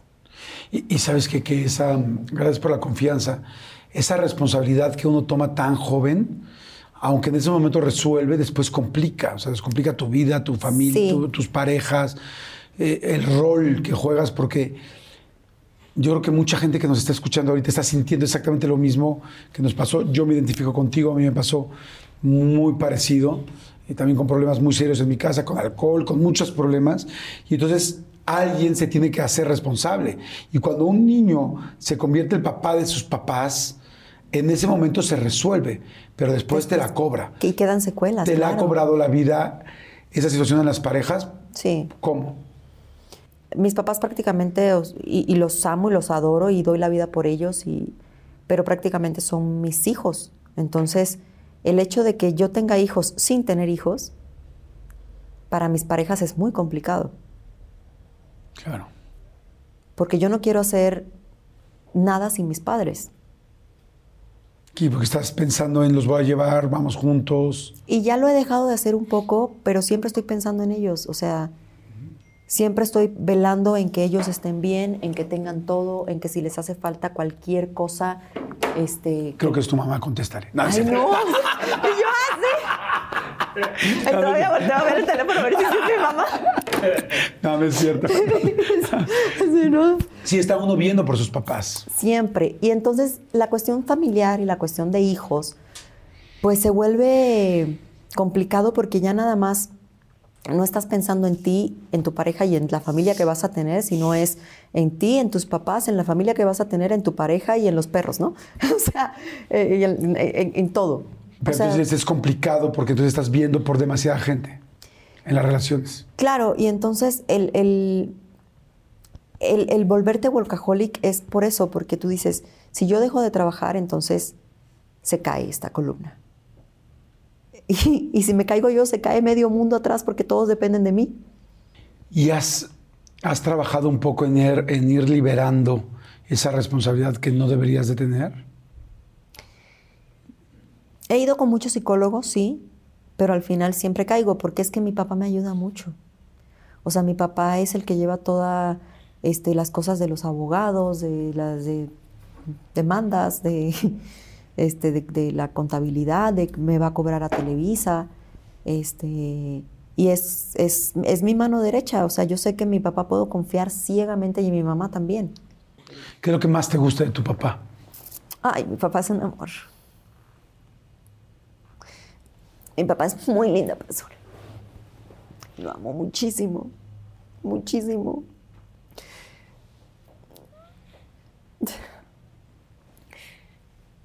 Fíjate que mis papás son como brujos, porque los papás generalmente son brujos. Y saben mucho. La experiencia les ha dado mucho. Y cuando los padres te digan,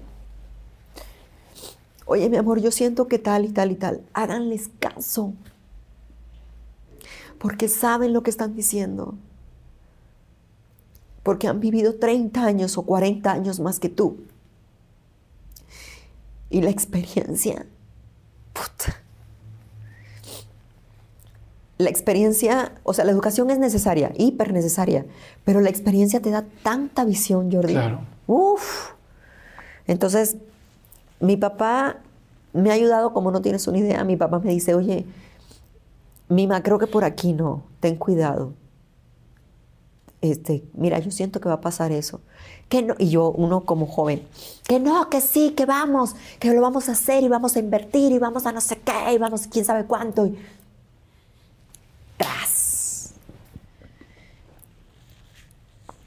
Una, algo que me dijo que todavía, o sea, una vez me fui a, de vacaciones y me dijo, oye, mi amor, ten cuidado, este, eh, cuando vayan a salir y todo esto, checa bien, que no te estén checando, que no te estén viendo, para que estés tranquila. Este, ten mucho cuidado con eso. Papi, no va a pasar nada, papi, ¿cómo crees? Papi, no sé qué. Tras. Este, demanda. Y mi papá siempre, siempre está como muy adelantado a todo lo que va a pasar. ¿Qué es lo que más te gusta de tu mamá? Mi mamá, ¿sabes qué me gusta de mi mamá? Que es muy centrada. O sea, mi mamá es muy, mi, papá es muy precavido, demasiado, se pasa, pero con sus razones. Y mi mamá es, es como muy dura, es muy segura. O sea, no, a ver, van a cruzar la calle, tienes que mirar para acá, tienes que mirar para acá, no viene coche, dale. Este, vas a estudiar actuación, dale, sé la mejor, me quedo contigo estudiando hasta las 4 de la mañana, pero vas a ser la mejor. Y, no sabes química, pero te voy a enseñar cuáles son los átomos y te voy a enseñar todo, güey. Hasta las 4 de la mañana mi mamá despierta esperándome y ayudándome y leyendo conmigo y mis papás son unos chingones, la verdad, los dos. Muy buenos padres, muy, muy, muy buenos padres. ¿Y qué es lo que más te gusta de Julie? ¿Qué es lo que más agradeces de tu hermana? De mi hermana agradezco su fragilidad, porque mi hermana me ha enseñado a ser como fuerte para ellos. Y agradezco que sea tan, porque mi hermana es muy pura, es muy blanca, muy linda. Y siempre me llama y me dice, Mima, ¿cómo estás? Este, te amo mucho. Tiene dos, dos niñas, mis sobrinas. Y también es, es complicado porque, pues, o sea, con su condición ha logrado un chingo de cosas. Y lleva una casa, y lleva dos hijas, y le echa bolas a la vida. Y es muy complicado porque una condición mental y llevar una casa y una escuela y niñas, puta, o sea, si normal es complicado. Mi hermana es un tanque, es un tanque de guerra. Y mi mamá más. ¿Cuál es tu novela favorita de las que tú has hecho? Que digas, wow, La me encantó este trabajo. La desalmada y la piloto. Me gustaron muchísimo porque me encantan los caballos. Y disfrutaba los caballos y corría con los caballos y tenía escenas en donde ni siquiera tenía que montar a caballo y yo me montaba en el caballo. Sí, sí, sí. Y, y- y me, y me decían, vete hasta aquí y vienes para acá. Entonces yo me iba hasta allá y venía hasta acá porque me Porque gustaba, porque yo quería andar rápido con el caballo y tal. ¿Nunca Este, te caíste? No, Ay, qué bueno. no, no, no. no. ¿Sabías montar desde chiquita o no? Sí, porque en Cuba cada vez que íbamos a la playa o algún lugar así de campo, yo aprovechaba la oportunidad para, si habían caballos, decirle a mis papás que me rentaran un caballo. Ajá. Entonces, poquito a poco fui aprendiendo a montar caballo y no me daba miedo. Entonces, y la piloto me gustaba porque hacía cosas muy extremas. Me aventaba de, de un tercer piso y caía en un colchón inflable y matralletas y me subía en aviones y, y- y es- y era como, este, co- como, como si estuviera haciendo una, una- una película así de, de, de- de cosas que, que son pues, ilegales, pero pues que en la película pues así pasa, ¿no? Este, con, con pistolas y con droga y con no sé qué, y entonces todo era una, una aventura. Eso, la pelota y la, y la desarmada me, gusta, me gustaron mucho. ¿Y ha habido, cuál ha sido la donde la que más rendida y cansada has estado? Que dices, verdaderamente ya no puedo. En la, de- en la piloto y en la desarmada.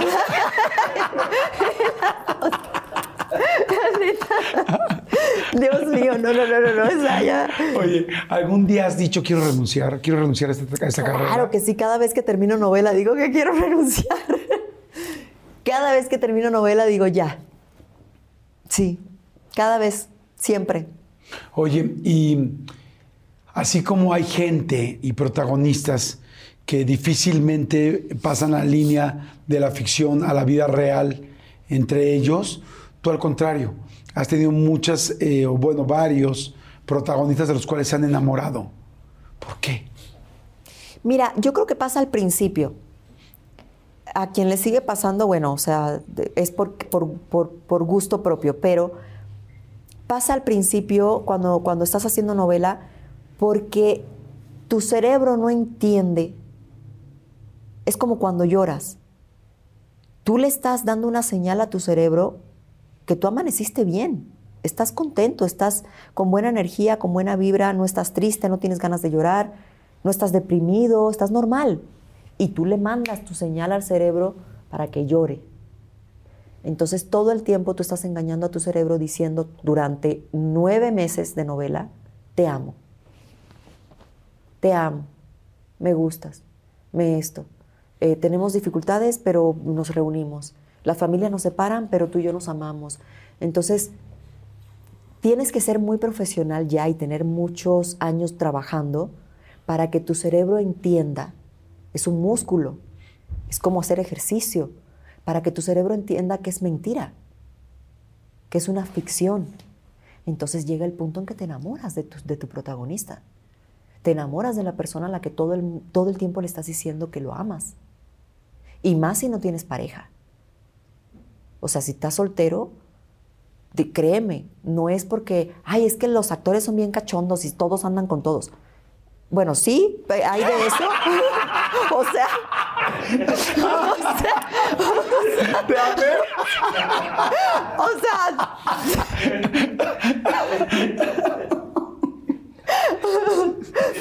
o sea, quien lo quiere hacer, adelante. Pero te lo juro, tu cerebro se confunde, Jordi. Oye, y en tu caso, que ahorita empiezo a conocer toda tu historia de una mujer que, pues, con las situaciones que tuvo que vivir, como cada quien ha tenido sus situaciones complicadas y que de repente tiene que salvar a todos ayudar a todos, debe sentir al protagonista que te está abrazando y dice, aquí estoy y yo te cuido y tal, es como de... Claro, claro. Aparte, ¿qué mujer no le gusta sentirse protegida? O sea, yo no creo... ¿Qué ser humano no le gusta sentirse protegido? O sea, ya quítalo de mujer. Entonces, obviamente, cuando estás en una novela, te sientes cobijada por una persona que todo el tiempo te salva. Y más que las novelas son así. El príncipe azul llega y tú tienes problemas y ¡pum! Ya, estás perfecta. Me pasó, me pasó varias veces. Y aparte porque yo soy una mujer, como te decía, que yo, me, que yo no me siento bonita, Jordi. Yo no siento que yo soy una mujer bonita. A mí me da pena y me da vergüenza que la gente me vea. Entonces, el hecho de que alguien, y, como era tan velluda, yo tenía bigote, tenía esto aquí, eh, este, uniceja, eh, a la fecha me sale pelo por todo esto. O sea, yo vivo haciéndome depilación láser. Y eso era un hecho para mí, que los hombres, cuando me volteaban a ver, yo pensaba que los hombres estaban viendo lo malo de mí. ¡Wow! ¡Qué fuerte! Eso nos pasa a muchas personas. Y mi mamá me decía, mi amor, tú eres hermosa. Mi amor, tú eres bella. Eres, eres, eres, internamente bella, eres externamente bella, date cuenta. Y yo no le hacía caso. Entonces tenía tanto trauma y tanto de que los hombres, no, yo no le gustaba a los hombres, y de que yo no tenía novio y que para mí era muy raro darme la mano con un, con un novio, que cuando yo empecé a hacer novelas, el, el hecho de que yo no tuviera que llevar la vida eh, fuera de la novela eh, real y pasar por estas citas, sino que la novela ya, ya te lo hacía por ti. Te daba los diálogos, te daba el sentimiento, te daba todo. Entonces ya para mí era más fácil el que el amor se fuera dando así. Porque yo nunca tuve un novio. O sea, yo mi novio fue cuando tenía 22 años, que duró, duré 11 años con él. ¿Con Danny Frank? Con Danny Frank. Y ahí en esa relación tuve muchos problemas porque Dani era muy alcohólico. Dani era cantante. Y entonces Dani llegaba a las, a las 6 de la mañana borrachísimo hasta el tope y a fuerza quería hacer el amor. Y yo estaba extremadamente cansada y llegó al punto de violarme. Yo le ponía clavos a la puerta para que él no entrara. ¿Clavos para qué? Yo le ponía clavos en la parte de abajo para que él no pudiera entrar. Y él rompía la puerta y, o sea, y yo en esa época todavía era, era decano y estaba empezando en el CEA, a estudiar en el CEA. Este, y su mamá es muy cristiana, entonces él me decía, esa es tu obligación porque la mujer tiene que darle sexo al marido. Pero yo me tenía que levantar a las seis y él llegaba a las cinco. Entonces yo tenía, yo le decía, déjame descansar, yo me paso 10 horas, 12 horas parada, déjame dormir, déjame dormir, hasta que ya le empecé a poner clavos a la puerta y ya la relación iba de mal en peor. Este, él me engañó, una vez se fue a, a Colombia, me engañó en Colombia. Este, yo me di cuenta porque llegó y me decía, tienes los labios muy delgados. Y yo, ah, chinga, pues si siempre he tenido los labios así, papá, pues, ¿de qué me estás hablando? Tienes las piernas muy delgadas. Y yo, ah, pues ¿cómo? O sea, pues si siempre he estado flaca, ¿de qué me estás hablando? O sea, ya no le gustaba como yo era. Entonces yo dije, a ver, aquí hay algo raro. Le dije, ¿qué pasó? ¿Qué hiciste? ¿Cómo que qué hice? ¿Qué hiciste, Dani? Si tú me dices lo que, yo, lo que tú hiciste, yo te digo lo que yo hice. ¿Cómo que hiciste qué? Le digo, dime. Y yo te digo lo que yo hice. Y entonces soltó toda la sopa de que me había engañado, de que había X, ¿no? Y, y yo no había hecho nada, pero le inventé una historia. Le dije, yo me fui al Oxxo y eh, con un edecán y no sé qué, y que no sé cuánto, y que hice y deshice. No había hecho nada. Empezó a llorar, empezó a pedirme disculpas, empezó, le digo, tú me estás hiriendo al momento de, rechazarme como yo soy, porque yo soy así, y el que tú me estés comparando con otra mujer con la que tú te acostaste, no, o sea, me, hace, me haces daño a mí primero, porque me hieres sentimental, psicológica, física. O sea, eh, él me decía que yo no servía para un culo, así me decía, tú no sirves para un culo. Tú no, así, tú no, tú no sabes cocinar, tú no sabes hacer esto, tú no sirves para nada, tú... O sea, fue un proceso de violencia psicológica muy fuerte y yo no sabía cómo salirme de ahí hasta que ya fui independiente y, tuve dinero suficiente para irme a rentar yo sola, porque no quería regresar con mis papás. Fuerte. Entonces... y, eh, y en ese momento pues después de esta situación será fácil también enamorarse de la persona con la que estabas actuando todos los días. Claro. O sea, no lo digo claro porque, ay, claro, pues obvio, no. Era porque, o sea, el que, el que te violen en tu casa, porque era una violación, o sea, ¿Y nunca hubo una denuncia? No. O sea, él me llegó a, él me llegó a pegar para tener sexo conmigo, me llegó a pegar. Lo que pasa es que yo a veces me callo muchas cosas cuando yo escucho las entrevistas y escucho porque él dio entrevistas y yo me quedo callada, yo digo, ¿para qué voy a hablar? ¿Para qué voy a decir? Si prefiero que todo, que, digan y que hablen y que hablen y que, que, digan todo lo que quieran y al final yo voy a seguir trabajando, voy a seguir esforzándome, voy a seguir siendo quien soy, porque yo sé lo que pasó en realidad y yo sé lo que yo viví. Y lo que digan los demás no me importa porque yo voy a seguir luchando. Pero hay un, hay un atrás. Claro. Y después juzgan sin saber la otra parte de la moneda.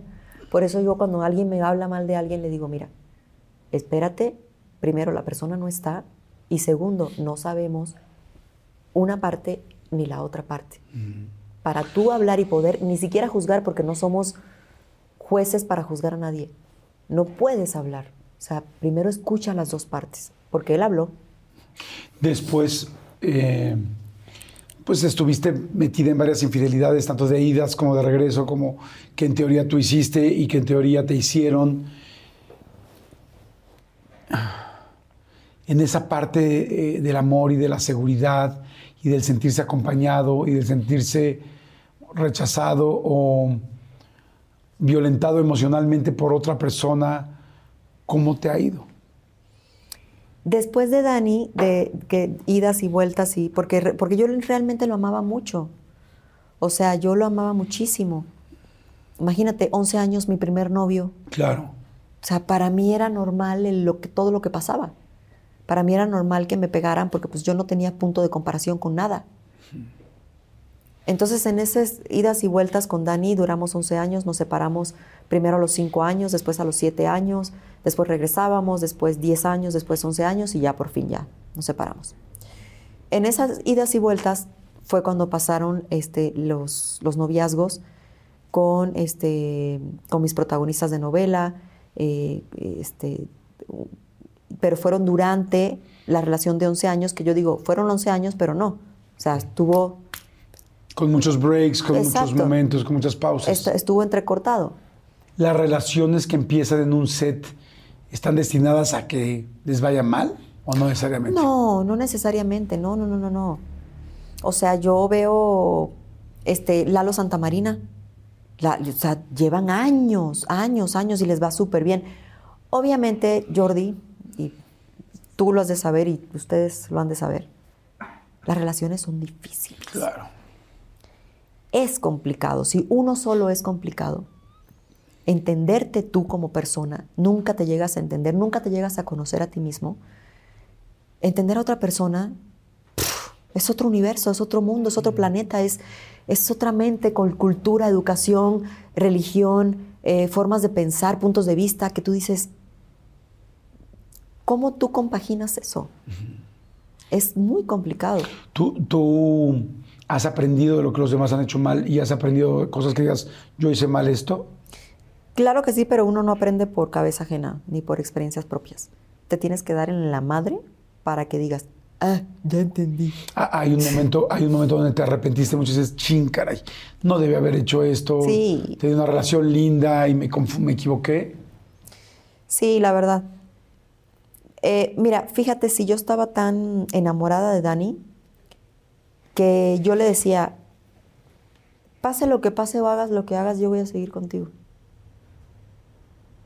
O me digas lo que me digas o me hagas, o sea, y yo creo que él se confió tanto, porque yo no tenía ojos para nadie más, Jordi, yo no tenía ojos, a mí me podían poner al, al edecán más hermoso enfrente, y yo estaba enamoradísima de él. O sea, para mí era, era mi todo, era mi galán, era, era mi mundo. Y yo creo que él se confió tanto en eso que por eso abusó tanto, y el alcohol también era otro punto, que nunca pensó que yo iba a terminar la relación cuando yo empecé a conocer otros mundos. Claro. ¿Cómo estás hoy? ¿Cómo estás hoy con tu pareja, con Mariano? ¿Cómo te sientes? Bien. Eh, el hecho de querer embarazarme es un problema. Por, no tanto, o sea, tanto por mí como por él. Eh, por problemas médicos, entonces ha sido un proceso.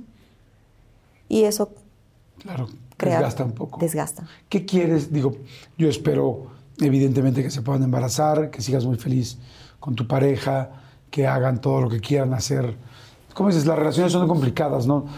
Va a ser sería una mentira que preguntáramos a quien sea, tu relación es perfecta, pues quizá los primeros tres meses la gente te viene en el enamoramiento. Los seis, seis meses. seis meses, pero la vida es complicada pero que, me da mucho gusto que estés hoy en la lucha como muchos, como muchos estamos, buscamos. ¿Qué sería tu ideal hoy de una pareja? No tengo ideales. O sea, no idealizo a nadie. Ya llegó un punto en que no, no, no pienso en, en lo que sería ideal porque sé que no existe. O sea, ya llegó el punto en que digo, ¿para qué pienso que, quiero una persona así y así y así, que me complemente así que, y que seamos juntos así y así y así y así? Porque uno se pone demasiadas metas y expectativas altas. No altas, uno se pone lo que es, porque es lo que tú conoces. Lo que tú eres es lo que esperas que el mundo sea. Si tú eres negro, vas a ver el mundo negro. Si tú eres blanco y no conoces la maldad, porque tú no tienes maldad, no esperas que alguien te apuñale. Porque dices, mierda, pero ¿cómo si eso no existe? O sea, duele mucho. Por eso no idealizo ni a la pareja ni a las personas. O sea, voy por la vida tratando de ser mi mejor versión de mí, lo mejor que pueda dar, tratando de no lastimar a la gente, tratando de hacer las cosas lo mejor que puedo. He fallado muchísimas veces. ¿Eres buena para aceptar cuando te equivocas? ¿Para pedir disculpas? No tanto. Y eso es algo en lo que tengo que trabajar. Y tengo que trabajar con un psicólogo en darme cuenta de que, de que no es lo que yo digo. O sea, hay, hay miles de puntos de vista y todos son válidos porque lo que yo diga tiene que ser la realidad. ¿Y qué te hace muy feliz hoy con tu pareja? ¿Qué hacen ustedes dos que digas, ah, Ay, cómo amo esto? Irnos de viaje, Jordi. Ah, es tan rico, o sea, a veces yo siento que él hace que yo baje. Porque yo como vivo tan estresada con todo esto, yo a veces soy como y llego así. Y me acuerdo cuando estaba haciendo la desalmada que llegaba hecha un demonio porque los caballos y porque Garcini y llegaba y, este director que es todo loco.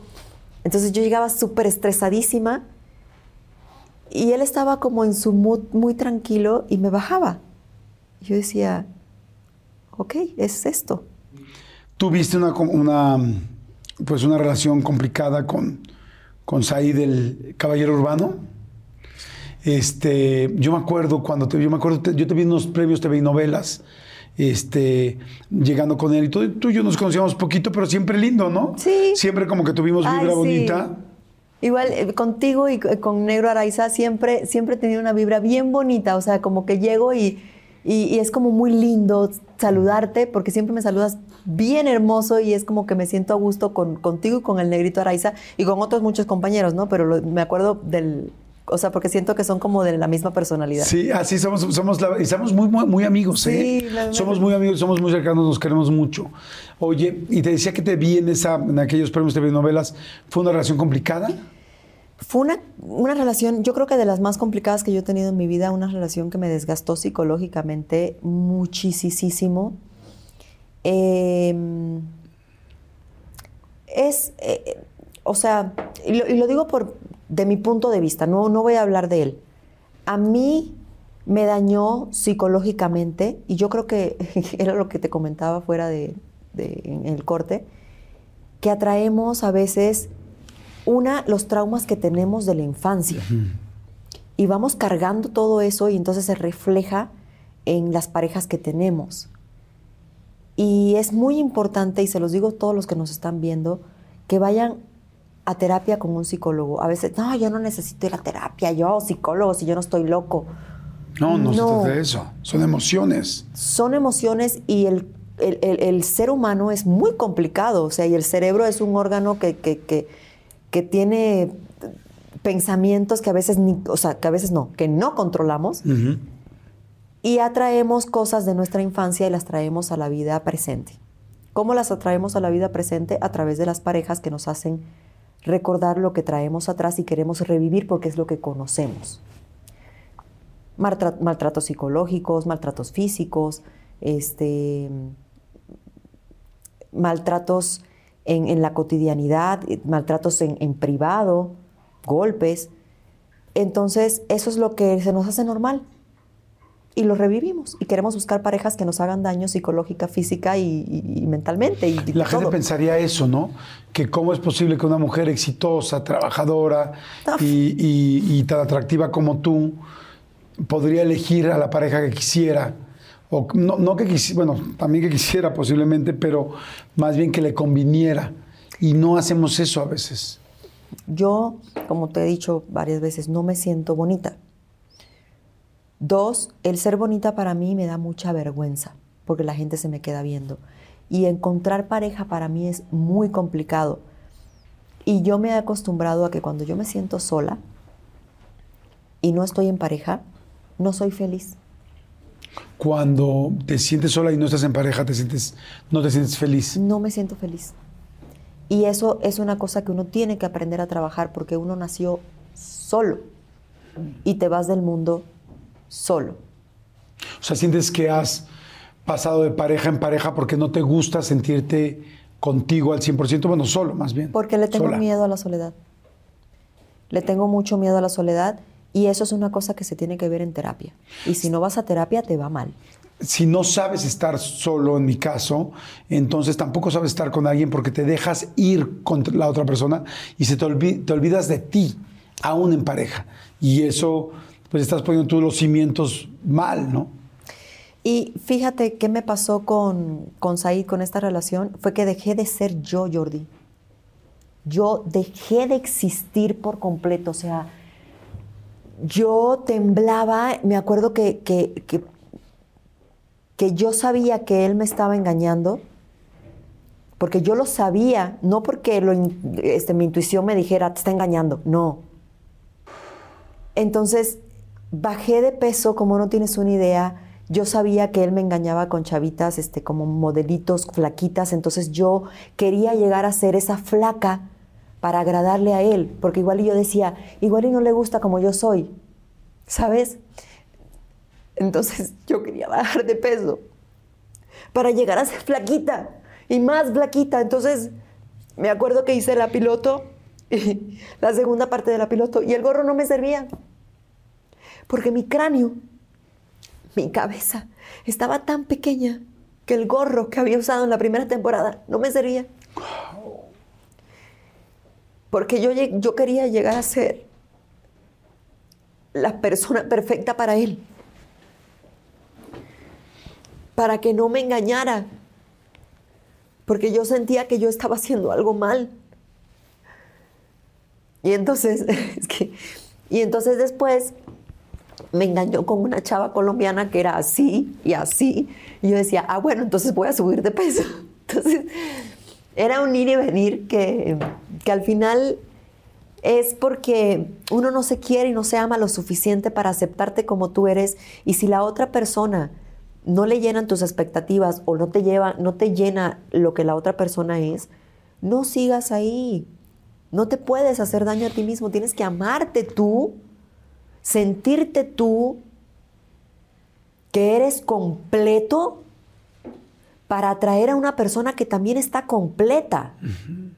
Fíjate que ahí yo creo que haces espejea a mucha gente que de repente nos hemos sentido no suficientes. Estoy seguro que hay mucha gente que nos está escuchando ahorita y dice, bueno, en la torre, ¿no? Si Livia Brito, que es protagonista de telenovelas y este, que tiene ese físico, no se siente suficiente, pues yo tampoco me siento suficiente.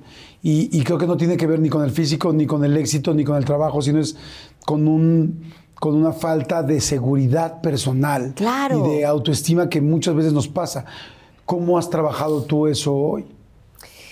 Y mira, en este, en este medio es muy difícil, tienes que tener una fortaleza mental muy fuerte porque los comentarios que te dicen hieren muchísimo y entonces si no tienes una autoestima suficientemente fuerte para enfrentar todos los comentarios que vienen en las redes sociales, te vas al caño. A mí me pasó una situación súper fuerte que yo incluso llegué a pensar y yo dije, ¿para qué sigo viva? Si la gente no, o sea, si la gente no me quiere. Wow.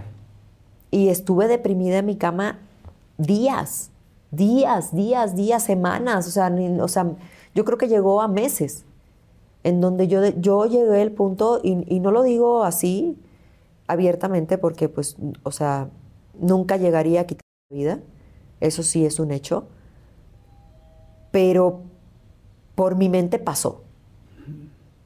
¿Y pediste ayuda? ¿Emocional? No. ¿Y cómo saliste? Solita, con el tiempo.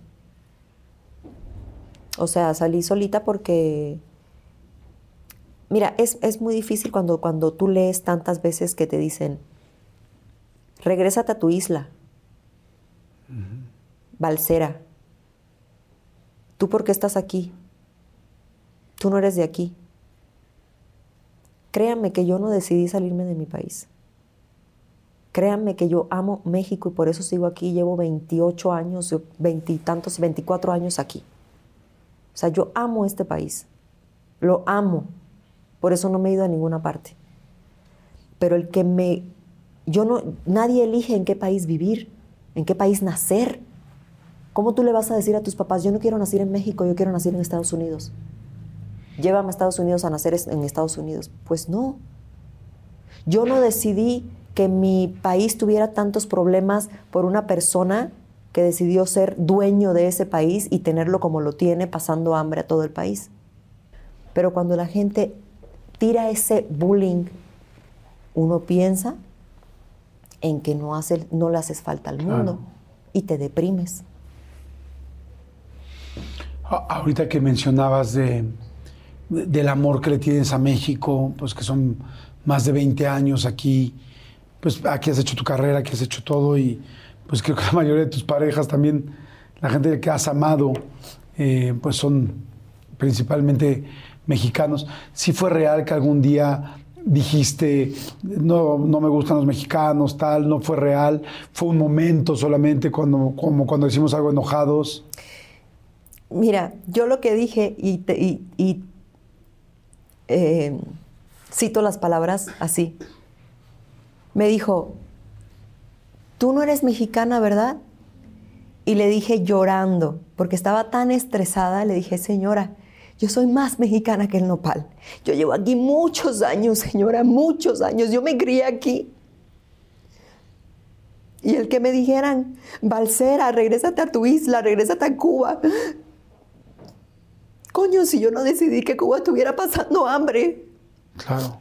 Yo no decidí que en Cuba tuviera tantos problemas, ¿sabes? ¿Quién decide que México tenga tantos problemas y que la gente se vaya y se cruce la frontera pasando tantos trabajos? Claro. Pero nos olvidamos de que somos seres humanos. Nos olvidamos de que todos tenemos problemas y que uno migra de su país para tener una mejor vida y que por eso se esfuerzan los mexicanos y que luchan allá en otro país y le mandan tanto dinero a su familia. Claro. Coño, midan sus palabras porque duele. Oye, y... Ah, espérame. Sí. Y te digo, y cito con estas palabras lo que yo dije, porque te lo juro, Jordi, por Dios y por lo más sagrado que es mi abuela, que eso fue lo que dije. ¿Qué te gusta de México? Dijiste ahorita una frase que me quedé pensando y claro, dijiste yo crecí aquí, llegaste aquí a los 13 años. Sí. Hoy tienes más de 30 años. Ay, sí, 30 de eso. Pero fíjate, con qué cuidado y respeto siempre digo, porque a las mujeres les, es muy importante el asunto de la edad. Entonces trato de no, de nunca decir la edad de nadie. Este, Tengo 30. A menos, a menos que ellas lo digan especialmente. Pero ¿Qué te ha dado México? México me ha dado vida, me ha dado una familia que se rompió en algún momento, me ha dado una carrera, me ha dado trabajo para yo sostener a mi familia. Me ha dado lugares hermosos porque conozco la mayoría de México. Viajo por todo México hay unos lugares fantásticos en Sonora, este, en Puerto Peñasco, en La Ventana, en La Paz, en Oaxaca. Este, he, ido a tantos lugares de, México que yo creo que conozco más México que el resto del mundo. Hasta que una vez una pareja me dijo, oye, pero pues viajemos internacional, ¿no? Y yo, pues, pues yo estoy bien en México.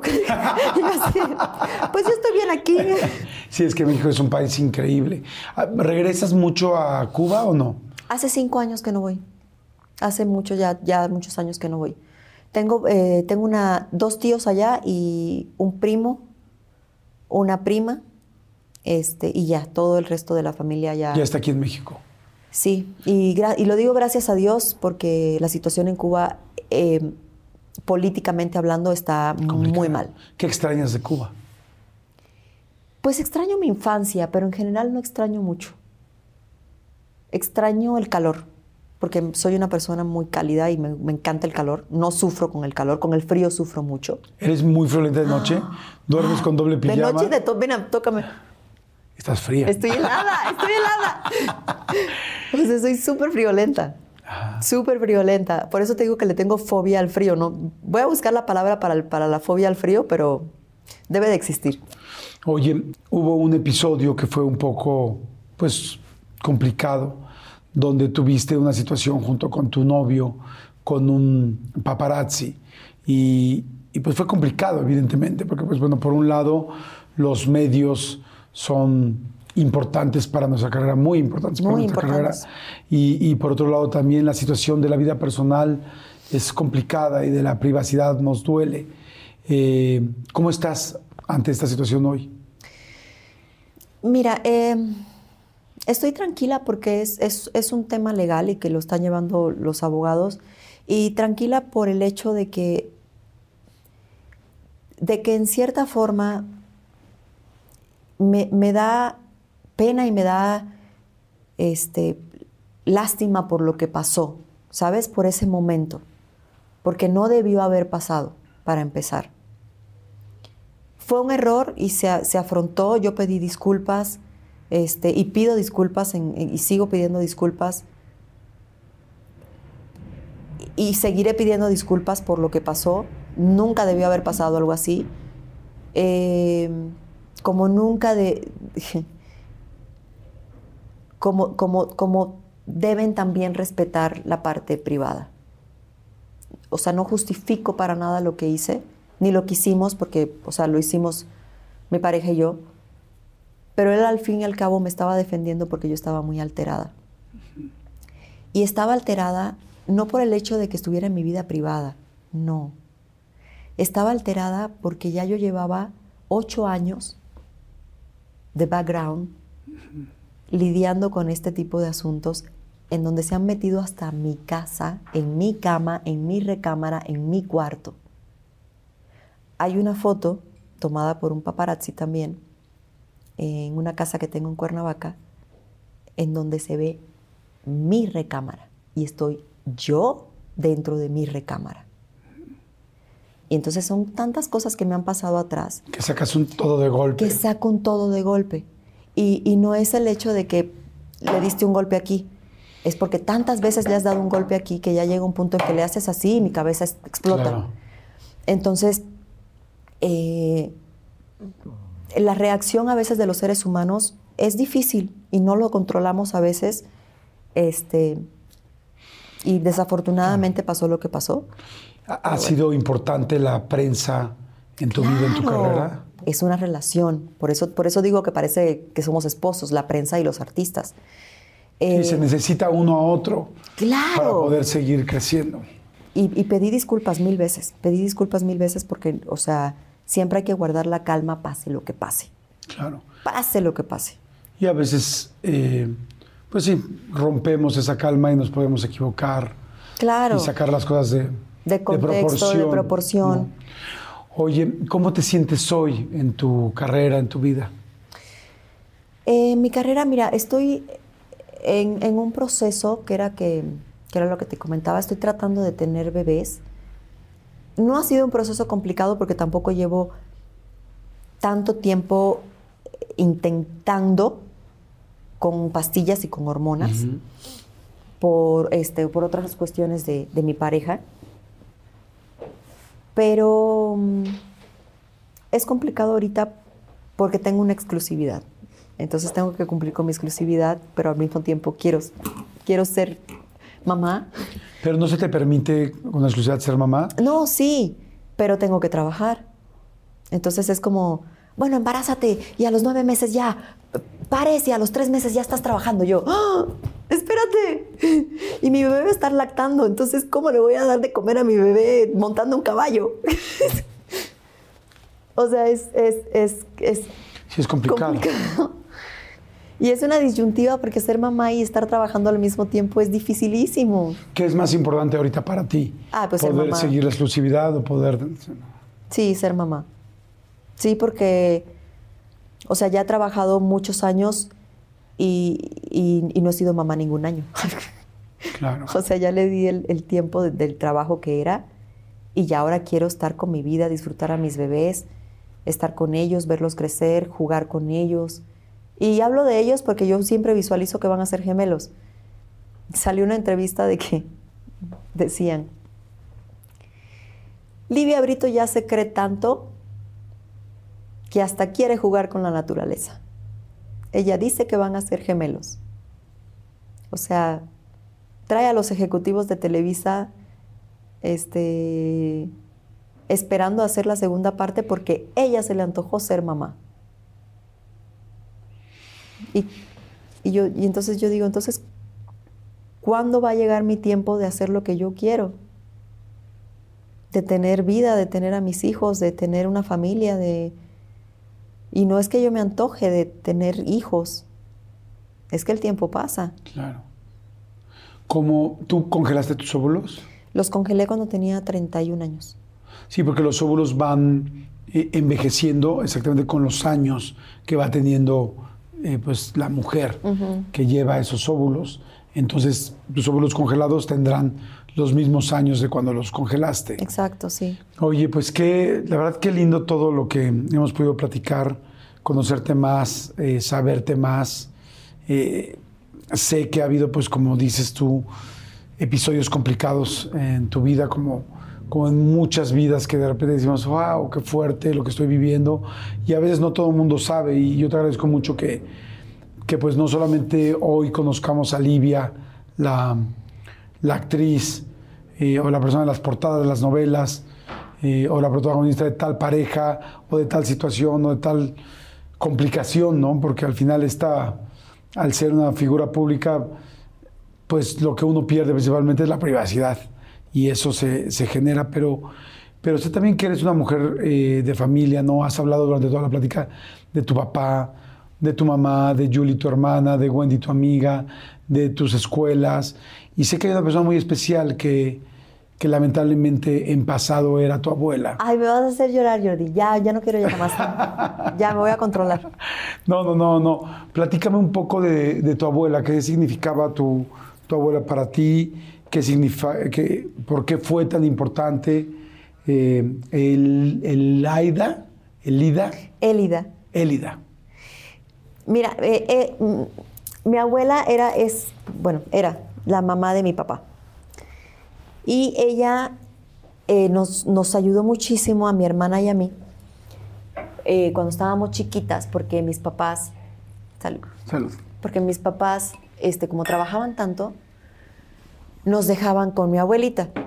Entonces, mi abuelita tenía un esposo que se llamaba Radames. Y no era, no, era, no era el papá de mi papá, o sea, mi, mi abuela se divorció y se casó. Entonces nos dejaban en casa de mis abuelos. Y mi abuela era no te voy a decir que era un amor, porque era muy bella persona, pero era muy pispireta. Y no, no digo que era un amor, porque no era de estas abuelas de, ay, mi vida, ven y tal, y no sé qué. Ah, sí, la abuelita sí casi que no, cose. No, no, no, no. Ella siempre estaba con sus uñas pintadas, con su cabello hecho, con sus, este, siempre, siempre andaba muy pispireta, era una mujer muy bella. Bellísima, mi abuela era bellísima era muy alta, con un cabello rojo bello. Este, y, no le gustaba que le dijeran abuela. no, porque... Exacto, las, abuelas, hay, unas abuelas que dicen, ni de broma me digo No, no, no, porque ella se sentía vieja si le decías abuela. Entonces teníamos que decirle mami, ella. Ok. Mami, ella. Yo con ella me la pasaba muy bien. La recuerdo muchísimo hasta los últimos años en donde pues ya estaba muy malita. Yo estaba haciendo de que te, eh, eh, de que te quiero, te quiero. Y me llamaron y me dijeron que mi abuela estaba ya desahuciada, que ya se iba a morir. Y yo me acuerdo que estaba hablando por teléfono en un carro con ella y ella ya no podía hablar. Ya no podía hablar porque ya no podía, ya, ya la voz no le salía. Y entonces yo dije, ¿cómo yo no soy capaz de dejar la producción, de no trabajar más y decir, oye, lo siento Lucero, que era la productora, pero yo necesito viajar a Cuba a ver a mi abuela. Y por pendeja no lo hice. ¿Ella te había pedido algo especial? ¿Tu abuela habías quedado con algo en ella? Como no tenía voz porque tenía cáncer, este, ella me pidió por teléfono que le llevara una campana para llamar a la señora que la ayudaba.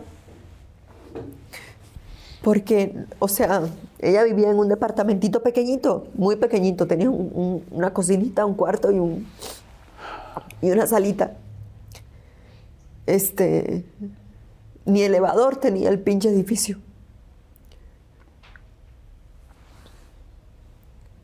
Y yo no fui capaz, bueno, y la campana era que ella quería que yo le llevara una campana porque no, no tenía voz para llamar a la señora que la ayudaba y yo no alcancé a darle la campana. Yo nunca le llevé la campana. Porque en el momento en que estabas trabajando y fue cuando no dijiste me voy a ir, pero y te dijeron a ti en la producción vete, estás en esta situación complicada. Nunca me dieron la opción y yo nunca de pendeja la pedí, o sea, o sea, más bien nunca me fui. Porque para mí era más importante el trabajo que otras cosas. Y ahora me doy cuenta que no lo es, que lo más importante en la vida es la vida.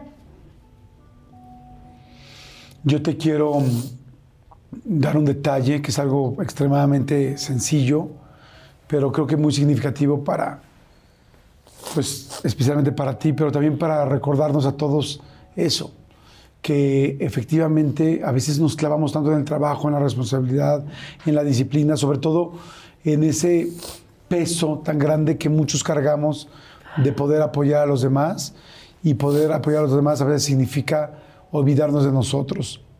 y de la gente. Hemos pasado a veces muchos momentos por alto, sin estar ahí, sin, sin aparecer, sin estar con las personas que más nos necesitan, por cuidarlos económicamente, pero a veces los descuidamos emocionalmente. Físicamente. Y esto es algo muy sencillo. Ay, no me digas que es una campana, porque entonces sí me voy a echar a chillar. Es una campana. ¡Ay, no! Es una campaña Ay, yo. para que recuerdes mucho a mami ella. Pero yo creo que la campana, independientemente más allá de, de lo que tenía que ver con, con la persona a la que tenía que llamar, creo que, por lo que me has platicado, ha habido muchos momentos donde ustedes entre familias se llamaron. A veces con problemas, como todas las familias, y a veces no, pero si tu abuela era algo tan importante para ti, mami, ella, nosotros te grabamos aquí una frase que estamos seguros que ella, que ella hoy piensa y siente, y me gustaría que la leyeras tú.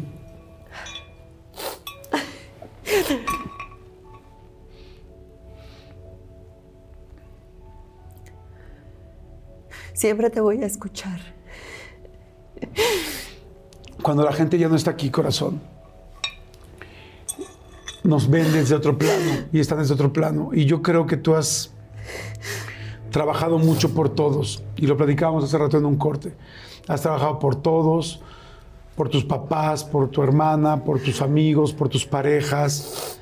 Y, y quizá esta situación de tu abuela es un buen momento para pensar en que tienes que, sin dejar a los demás y queriendo a los demás, pensar más por ti, por lo que quieres. Por eso me da mucho gusto que estés pensando en hacer una familia, por eso me da mucho gusto que estés decidiendo en este momento embarazarte como la vida lo vaya a hacer y que si hay trabajo no hay trabajo por medio, te acuerdes que tú no eres responsable de nadie más, que tú eres primero responsable de ti. Y, y yo creo y espero que con esta campana siempre recuerdes que tu abuelo te está, te está escuchando, que están cerca y que ahora es momento de ti. Has visto por mucha gente. Me encanta y te agradezco mucho porque a mí me genera mucho respeto una persona que acepta sus éxitos, pero también que acepta sus errores. Y en esta plática constantemente has dicho, me equivoqué en esto, lo hice mal, a veces en la relación de pareja, a veces en la fidelidad, a veces en una situación profesional, pero eso es lo que nos hace crecer. Y yo creo que también todos merecemos aprender de, los, de las cosas que nos hemos equivocado y ahora trabajar por nosotros. Y yo espero que cada vez que sientas que de repente la brújula se nos mueva, agarres tu campana y la suenes y quizá ese era el sonido que quería escuchar Mi abuela. tu abuela mami ella y que digas siempre te voy a escuchar, está ahí contigo, pero que ahora lo más importante es que escuches a la persona más importante de todas, que eres tú. Pues sí, Gracias, Diga, por todo gracias. y Qué entrevista tan bonita, Jordi. gracias a ti. Muchas gracias. Gracias a ti por tanta, por tanta apertura, por ser tan linda, por abrir tu corazón como no lo habías abierto. Y si hay cosas que, que dije en la entrevista que, que a alguien, este, pues mi familia, que, que no le gustó que yo haya dicho, pues me disculpo, pero pues es lo que yo soy. De, de eso yo vengo y es lo que tengo y es lo que, lo que puedo dar y es este, lo que puedo hablar porque no tengo más para decir. O sea, es, es lo que hay. es lo que hay. Es lo que hay y lo que hay es suficiente. Te deseo que te vaya muy bien a ti y a toda la gente que hoy se está espejeando contigo, que de repente dijera, ¿cómo puede, por qué me siento tan inseguro de repente de mí? ¿Por qué me siento que no, que, que, que quizá o no pertenezco o no soy suficiente? ¿O por qué me siento con tantas responsabilidades que quizás no son mías, pero que hoy es momento de voltear a verme a mí? Y yo estoy seguro que así va a ser en tu caso. Gracias, corazón. Muchas gracias. Qué bonita entrevista, Gracias, corazón. Gracias y gracias a todos ustedes. Que les vaya muy bien, que la pasen increíble. Compartan, por favor, si creen que alguien más les puede llegar. Y gracias, Livia, por ahorita así. Gracias. Gracias y nos vemos en la siguiente. Chao.